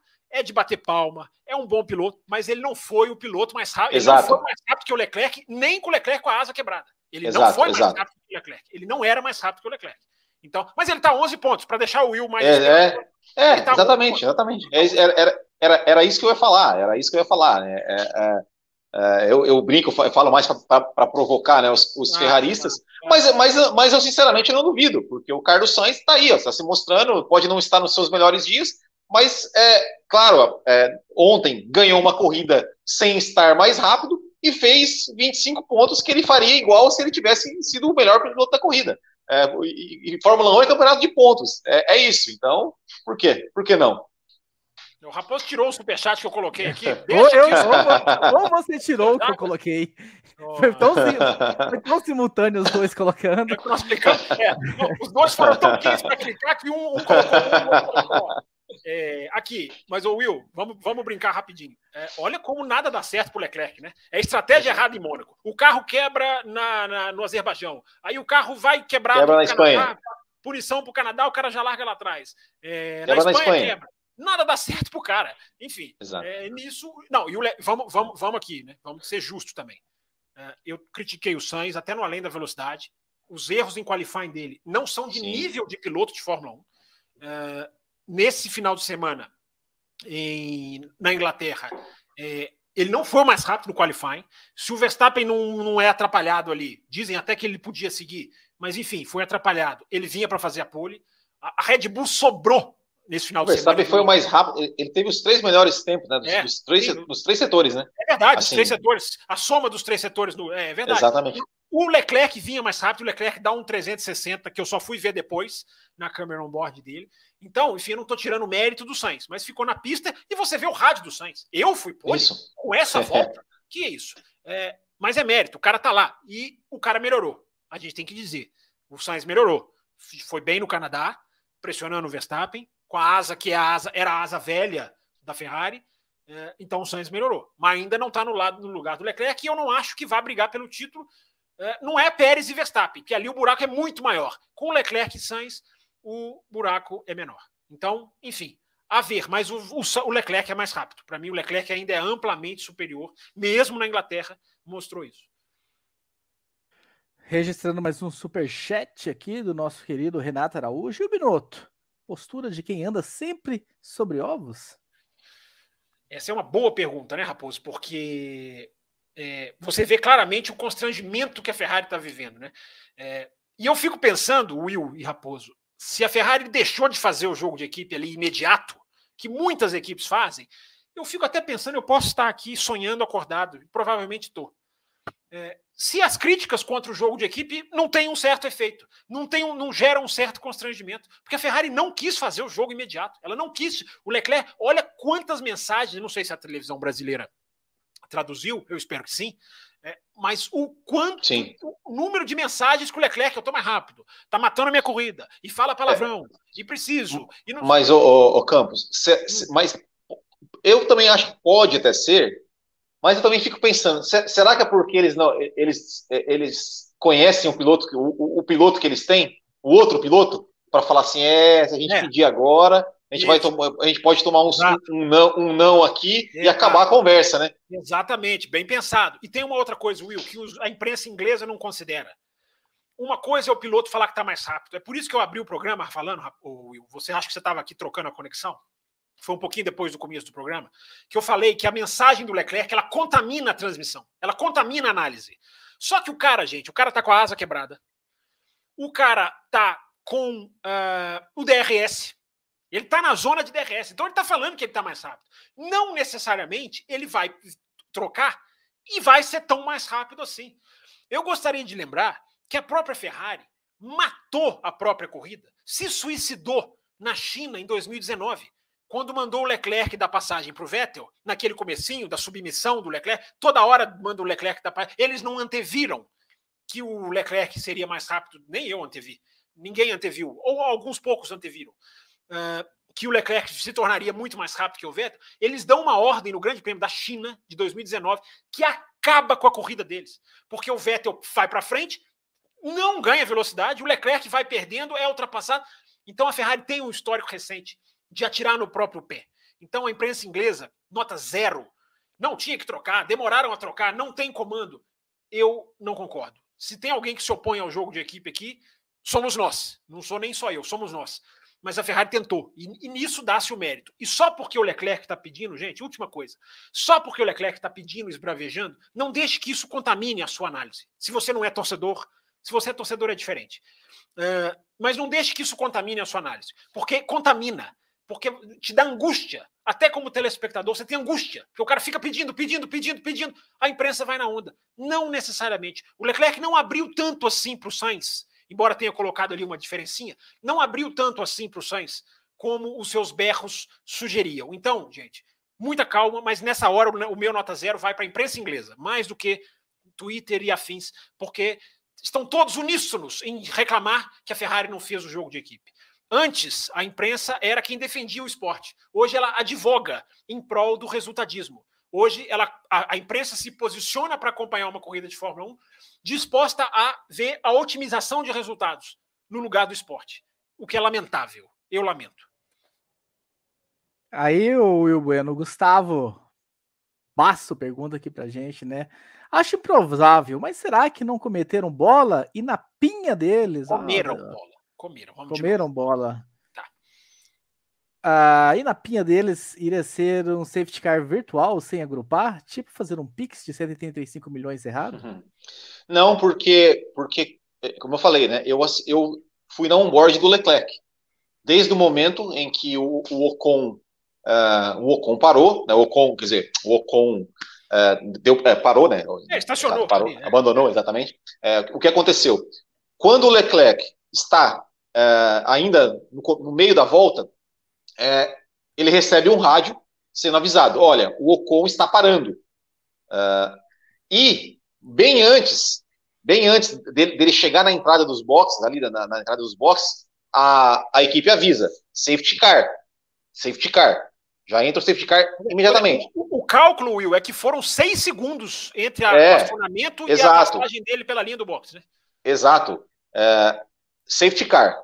Aí ele, aí ele, ele reduz a velocidade bruscamente e vem o rádio. Safety car, window is, é, é, is closed, stay out, stay out. Então, assim, essa possibilidade não teve, porque o, o acionamento do safety car ele foi imediato. É, não teve não, não teve essa coisa, ah, eles pensaram que ia vir, não, porque foi imediatamente, e eles avisam no rádio o Leclerc que estava sob safety car. Então, sendo assim, não, não foi isso, não. Muito bem, muito bem, Will Bueno. Ah, tem uma mensagem interessante do Afonso Cadete aqui, enfim, para a gente passar aqui rapidinho por ela.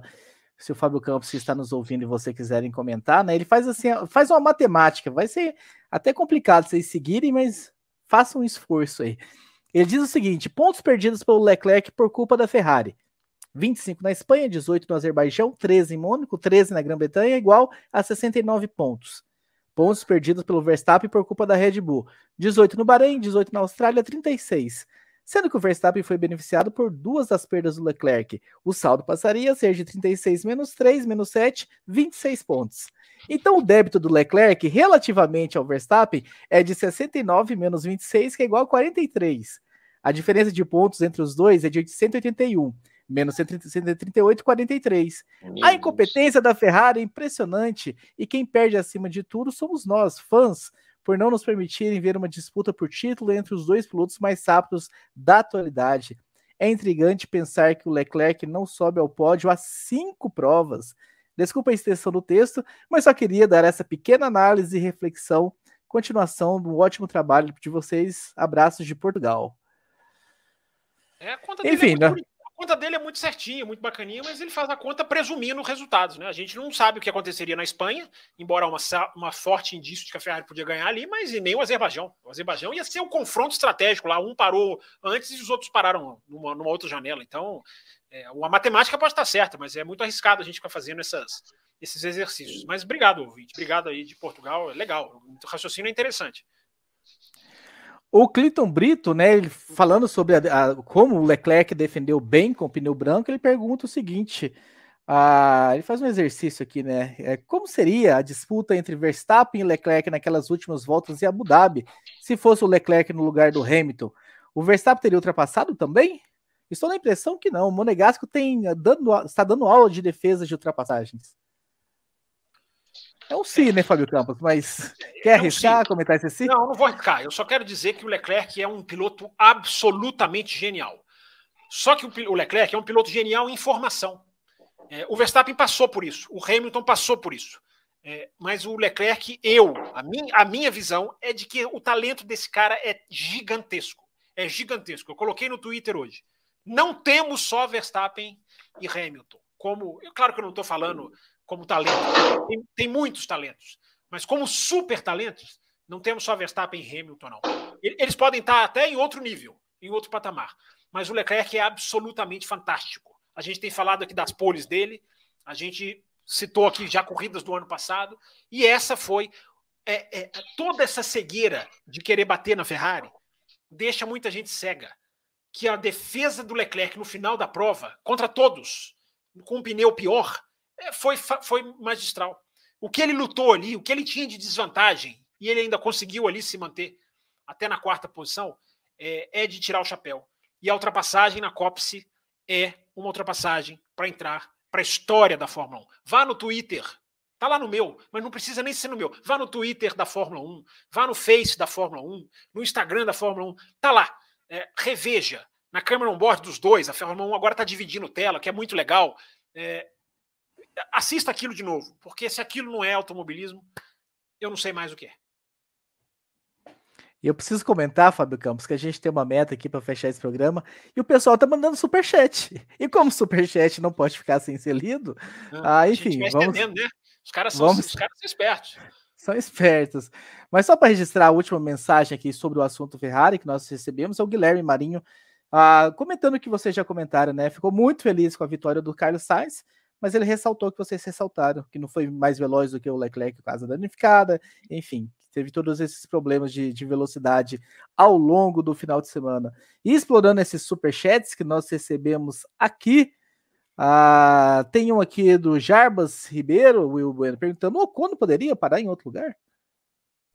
Ele tentou levar até os boxes, né? Mas o carro, o carro apagou, né? Apagou. Que né? bom, né? É, que bom. É, confesso que não, não ouvi se, se, se, recebeu um rádio dizendo, ó, oh, pare aí mesmo, desliga o carro imediatamente. Mas, enfim, não, não, não, não tinha como. Ah, tem aqui também o psicólogo Danilo. Viram a vibração contra o Verstappen na transmissão nacional? Tem um aqui no YouTube, diz ter fonte da Mercedes. Esse é apaixonadíssimo. Vocês me representam. E aí, Will Bennett, você que gosta de comentar a transmissão nacional? Olha, eu não, não vi vibração contra o Verstappen. Eu vi até, até o pessoal criticando, porque falaram assim: aconteceu um acidente e tudo mais, e teve um comentário assim: nossa, quem ficou triste com esse. É, é, é essa, essa, bandeira vermelha foi ruim para o Verstappen. Aí o pessoal estava criticando, dizendo que a, que a, transmissão defendia o Verstappen. Então é torcedor, né? Mas isso é um fato. A bandeira vermelha, o Verstappen, ele sim. tem muita chance de ele sim. ir para a vitória fácil. Sim, sim, sim. Mas a, sim, mas, mas, mas, mas a questão assim, falaram assim, nossa, porque teve um acidente. O cara, em vez de ficar, ficar preocupado com o piloto, foi falar do Verstappen. É, é entendeu? É, é, é, é, isso. Aí é o cara que é bitolado, né? Entendi. Assim, mas só para o ouvinte que tem um pouco mais de razão. É, o Verstappen, se ele larga ali, como ele largou, e ultrapassa o Sainz, como ele ultrapassou, ele poderia até ter uma questão do pneu vermelho que a gente né, viu que não rendeu na mão do Vettel e de outros pilotos. Mas a superioridade da Red Bull. É, é, vamos lá, gente. É, o que, que eu falei aqui na, no Azerbaijão e na Espanha? É, a Red Bull ganhou, mas a, a Ferrari deu. ela, a Ferrari insinuou uma força nas corridas em que ela quebrou e a Red Bull ganhou. A Ferrari insinuou capacidade que tem. Nesse final de semana que a Ferrari ganhou, a Red Bull não é, não é que ela insinuou velocidade, ela mostrou velocidade. A diferença do Verstappen no FP3 a facilidade com que ele entrava na pista e fazia volta no Q1, Q2 e Q3, botava tempo em todo mundo, é estrondosa. Então, é, a Ferrari ganhou, é, teve isso, teve aquilo, mas a capacidade da velocidade da Red Bull, que veio com até uma carenagem nova, é, é preocupante, é preocupante. estavam muito rápidos, aquecendo os pneus muito bem numa pista fria. Você tem um rádio do Russell na sexta-feira dizendo como que esses caras estão fazendo é, o double cool down, né? Que seria duas voltas de resfriamento do pneu antes de continuar a virar. Ninguém faz isso no frio. E a Red Bull fazendo. A capacidade de esquentar os pneus fica clara na largada do Verstappen e na relargada do Pérez. Como ele relarga para cima do Hamilton, deixa o Hamilton para trás ali antes de entrar na reta. Aliás, que beleza ver as duas Ferrari entrando na reta lado a lado. Que coisa. E nós vamos falar no programa para os apoiadores do protesto que a gente teve é, na reta, que a gente teve e a gente não viu é, na reta lá do, do dos, da reta Wellington, enfim, na hora da largada. A gente tem ainda um último assunto para a gente tratar, mas eu quero dizer para o pessoal do aberto que não foi proposital. O GP de Silverstone levou é a gente a falar de, muito da Ferrari aqui. E Sim. ficou muito assunto bom para o bloco extra, porque a ideia do bloco extra era o quê? Nós vamos tratar dos assuntos principais aqui no programa principal, e aquela parte a gente não consegue comentar nos programas das outras equipes. Não, não, não conseguimos comentar nada. não falamos de Mercedes, não falamos de Red Bull, vai tudo para o bloco extra. E, e, lembrando que quem entrar como apoiador ainda durante a semana, vai, o link vai estar tá lá. Você pode reassistir. Não é porque você não entrou hoje que você. Não, você, você entrou durante a semana, você é apoiador, você recebe não, os programas. De Bull, e de Red Bull eu já falei, eu não tenho mais o que dizer. Para mim é isso. Ela é o que ela fez de é o que ela fez de velocidade que me impressionou. Trazendo uma mensagem que vai ao encontro de um superchat que nós recebemos, para depois eu colocá-lo na tela. O Felipe Corrêa Ferreira diz o seguinte: Fala, povo querido. A única questão que passou batido: o Norris é realmente bom piloto? Ele simplesmente arreganha para o Hamilton sempre, nunca tenta se defender. E o nosso querido Rafael Ribeiro diz o seguinte: o Norris, hein? Há tempos vem se mostrando sem vontade alguma. Chega numa posição e ok, desacelera e anda sozinho. Não atacou o Alonso ontem, nem o Pérez quando foi atacado parece sem gana de melhorar o Will Bueno. Olha, eu confesso que, que ontem eu, eu honestamente não reparei muito. Na, na, eu vi que o Norris, quando o Hamilton, quando o Hamilton ultrapassou, realmente parece que ele não, não fez muita questão de defender, como já, como já tinha feito em algumas outras, outras ocasiões em anos anteriores, e do qual eu lamento muito, né? Que é essa questão do, do resultadismo. Eu, eu acho o Norris um piloto muito talentoso. É, mas eu tenho também muitas, muitas críticas ao Norris é, nesse sentido, no sentido de, por exemplo, ele, ele abriu mão de tentar a sua primeira vitória é, para obedecer à equipe. É, essas questões de, ah, não vou brigar com, com, com o ano passado, principalmente, não vou brigar com o Hamilton, porque vou manter aqui meu quarto, quinto lugar.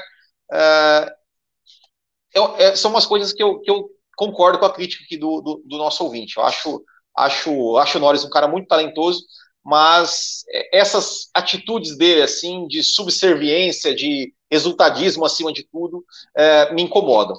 Vamos ver, vamos ver. Espero que, que, que sei lá, quando ele tiver um, um carro para brigar mais à frente e, e, tiver um outro piloto, por exemplo, não é o caso hoje, né? Um outro piloto do mesmo nível que ele, que ele não, não aceite da maneira como, como tem aceitado.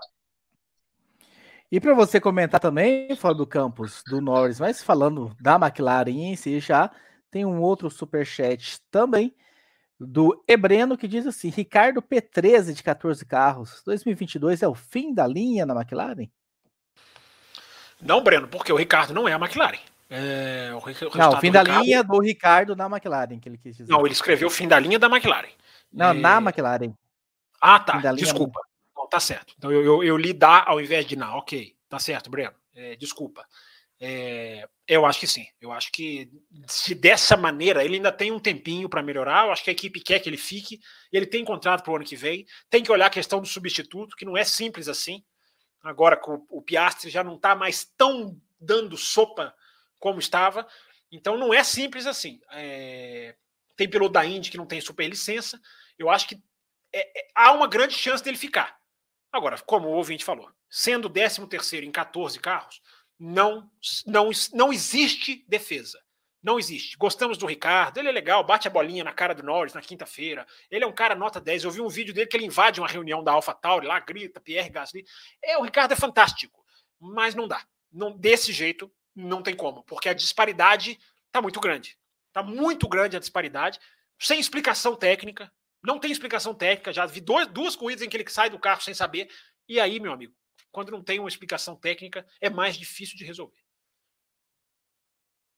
E se a galera tá gostando dele, no caso da alegria dele, coloca ele lá como repórter da Sky Sport. Vai continuar nos finais de semana alegrando. Já tem, já tem o Johnny Herbert para ser, ser, ser palhaço. Ah, muito bem, dando mais uma olhada aqui na, nos nossos superchats, né? O Jarbas mandou mais um, agradecendo o Jarbas. Fica aqui uma menção honrosa ao Pérez, hein? Que deu show. Quer falar rapidinho do Pérez? Vocês Pela dois? primeira vez, eu acho que o Driver of the Day foi cirúrgico. Foi, os caras acharam o Pérez ali e votaram certo, porque foi discreto. Ele não apareceu na prova. De repente, no final, ele está ali. É, e ele foi, parou no box para mexer no carro, quebrado. Então foi, foi, foi uma corrida de recuperação. Claro, o safety car ajuda, o safety car meio que, né, que neutralizou é, para ele ali a questão da parada, porque ele vinha de pneu usado médio até sei lá quando, e na hora que tem o safety car ele aproveita. Mas isso aí, mesmo com esse timing, é, mandou muito bem, sendo veio muito lá de trás e conseguiu recuperar muito bem. Muito bem, o Rafael Ribeiro, Russell de Williams bateu roda com Bottas. Então o carro não é desculpa. Eu não, é, não sei se é do assunto, não sei se do, é. então não sei se é do assunto do Ricardo, não sei muito bem. Talvez, qual... talvez. Ah, tá, tá, tá, Pode ser, pode ser por causa do assunto do Ricardo, né? É, mas o, o, Ricardo é o problema é ele mesmo. Até o, o ouvinte deu, deu, deu a sacada certa. O Reginaldo mandou isso aqui lá no comecinho, 9 e meia. Foi o primeiro superchat da, da, do dia, mas. Você só tá, tá lendo agora, mas aqui. você é um canalha, né? Você é muito sacanagem. Mas é, mas é porque tem um motivo. Tem um motivo especial, Reginaldo. Primeiro que eu tenho certeza que você vai ouvir até o fim. Vai falar assim: não, não vão ler o meu superchat, tá aqui. Vou ouvir no Spotify. Não demora para postar, hein? Mas já deixa aqui o meu like. Lembrando a vocês que nós estamos no Spotify, nós estamos no Deezer, Uh, nós estamos no YouTube, nos agregadores de podcast e lá no Spotify o, você o Google consegue. Podcast. Isso. E é nos agregadores, né? Então, lá no, no, no Spotify você. Peraí, deixa eu dar o um recado. Tá. No Spotify vocês conseguem avaliar, gente. Então, tá ouvindo? É. Dê cinco estrelinhas. Isso ajuda que o Spotify distribua mais o nosso programa para as outras pessoas. Dito esse lembrete, mais um membro, Gustavo Basso se torna um membro aqui. Vamos verificar em qual faixa ele entrou, Fábio Campos. Sim, sim. Se ele... Mas entrou. Se ele... Mas entrou. Não, mas estou pensando no bloco que está começando daqui a pouco. Se o Gustavo Barros entrou na Caputino ou na Extra Forte, ele mande o telefone pro, lá no cafévelocidade.com.br que você já será adicionado no grupo. De toda forma, mande o seu telefone, porque tá, se é na, na Café com Leite, tem um outro grupo para você participar também. Fábio Campos, para a gente encerrar, considerações finais uh, aqui do programa. É rapidinho. O que, que, você, quer, o que, que você quer dizer que não teve oportunidade de dizer? Fale agora ou cale-se para sempre. É, vamos rapidinho da Mercedes aqui. Tem até gente perguntando aqui. Se não der tempo, não deve dar. A gente estende a. A gente fecha o assunto Mercedes no bloco no bloco para os apoiadores. Mas eu acho que é importante falar, né? Da melhora da Mercedes, da que era prevista, aconteceu como era previsto. Acho até que saem com um ar de decepção, porque naquela confusão no final ali, é, dava até para conseguir algo melhor. Né? E o Hamilton ali ficou meio, meio confuso com a estratégia né? no, no meio da prova ali. Eu acho que dava para eu acho até dava para ter feito mais. Eu acho que a grande a grande esperança foi a pressão que ele foi fazendo na Ferrari ali, no momento em que as duas Ferrari já tinham passado, parado, ele continuou, e aquela janela ali de undercut, overcut, enfim, dele ficar e voltar. Aliás, a Mercedes abriu mão do undercut pela dificuldade de aquecer os pneus, porque estava demorando, tem esse rádio do Russell, enfim, estava muito frio, essa era a questão da pista. Por isso eu estou muito chocado, até surpreso com a Red Bull, é, que fez isso muito fácil. É, então, por tudo isso, a Mercedes ali, é, quando você demora mais a aquecer os pneus, você dá mais vida útil para o pneu. A vida útil vai mais longe. E você via ali que por isso a Ferrari com o Sainz e o Leclerc naquele vai não vai, o Hamilton foi andando no ritmo deles. Então eu acho que esse é o grande, o grande, é, acho que é a grande sacada da, da a, a, grande esperança da Mercedes. Mas eu repito o que falei no começo do programa. É, até que nos provem o contrário, é a pista lisa, é a pista com muita curva de alta. E na quinta-feira, no Além da Velocidade, é, eu vou falar mais sobre essa diretiva técnica do porpoising, o, que, o caminho que está indo para essa questão da FIA intervir no chacoalhar, no kick dos carros, que também tem a ver com o futuro. Você vai explicar aquela, aquela fórmula lá? Aquela com muito, é, muito Z, muito E. Você vai nem... resolver ela ao vivo. Eu, eu pulei aquela forma, eu pulei aquela forma na leitura. Achei que você ia resolver ela, você ia resolver ela ao vivo. Não, eu vou explicar para que, que ela serve. Eu vou tentar explicar para que, que ela serve, mas eu não vou nem ler, porque eu não sou, eu não tenho capacidade intelectual de decifrar a fórmula matemática que a FIA vai usar nos seus, no seu, nos seus sensores lá. Will Bueno? Will, um não, é só, você tem. Não, é, mas é, é, só, é só rapidamente, né, porque como, como eu, eu caí, tive problemas de conexão, só queria deixar registrado aqui o meu agradecimento também ao Matheus Pucci, né, por, por ter feito parte aí do, do, do programa né, durante, durante esse... Entramos juntos, né, e, enfim... Cuidado para não sair junto. Se estourar o é, tempo, sai junto. Hein? É, obrigado. obrigado aí, Matheus Pucci, aí, pelo, pela, pela parceria neste... É, quase dois, mais de dois anos, né, que nós tivemos aqui Café com Velocidade. E sucesso para você. Eu quero só dar novamente o recado que eu dei lá no começo do programa, né? Com um problema bom que nós temos, estamos enfrentando agora, que é muita o pessoal escrevendo para a gente, mas o programa de hoje a gente foi para um outro caminho e muito assunto aqui ficou sem ser respondido, mas eu quero agradecer a todos que, que enfim, de certa forma escreveram para a gente não tiveram suas mensagens lidas, só registrando aqui então o Thiago Tinoco, o Carlos Eduardo Ferreira, o Vitor Palma do Amaral, o Thiago Meirinho, o Sabino, No Name, o Isaac L mandou mais uma mensagem, uma dele foi respondido, Vicente Tavares, o Ulisses Souza, o Thierry Fulgado, no Name novamente, Marcos Salles, João Pedro Melo, Vitor, Guilherme, então são várias mensagens, Felipe Correia, Kleber, Esther, mas infelizmente a gente, enfim, o programa hoje foi para outro assunto, a gente não conseguiu abordar o tema de vocês. Alguma dessas respostas vão lá para o pro, pro programa esse, bloco extra. E quem sabe, né? Além da velocidade, ele consegue extrair. Ele consegue extrair, puxar. Raposo, para acabar, o programa para os apoiadores já começa agora, né? É imediato, né? Já é na sequência, não é isso? Exatamente. O link já está lá no nosso grupo do WhatsApp. Sai daqui, a gente já abre e eu mando o link lá no YouTube para a galera. Então, agradecendo ao Will Bueno, Fábio Campos e a todos vocês que estiveram ao vivo com a gente. Até quinta-feira, para quem não é apoiador do Caputino Extra Forte. Quem é, fica aí. Já vamos mandar o link lá agora no grupo do WhatsApp. Vamos começar a parte 2. Termina aqui Café com Velocidade, o mais tradicional podcast sobre corridas do Brasil. Café com Velocidade, a dose certa na análise do esporte a motor.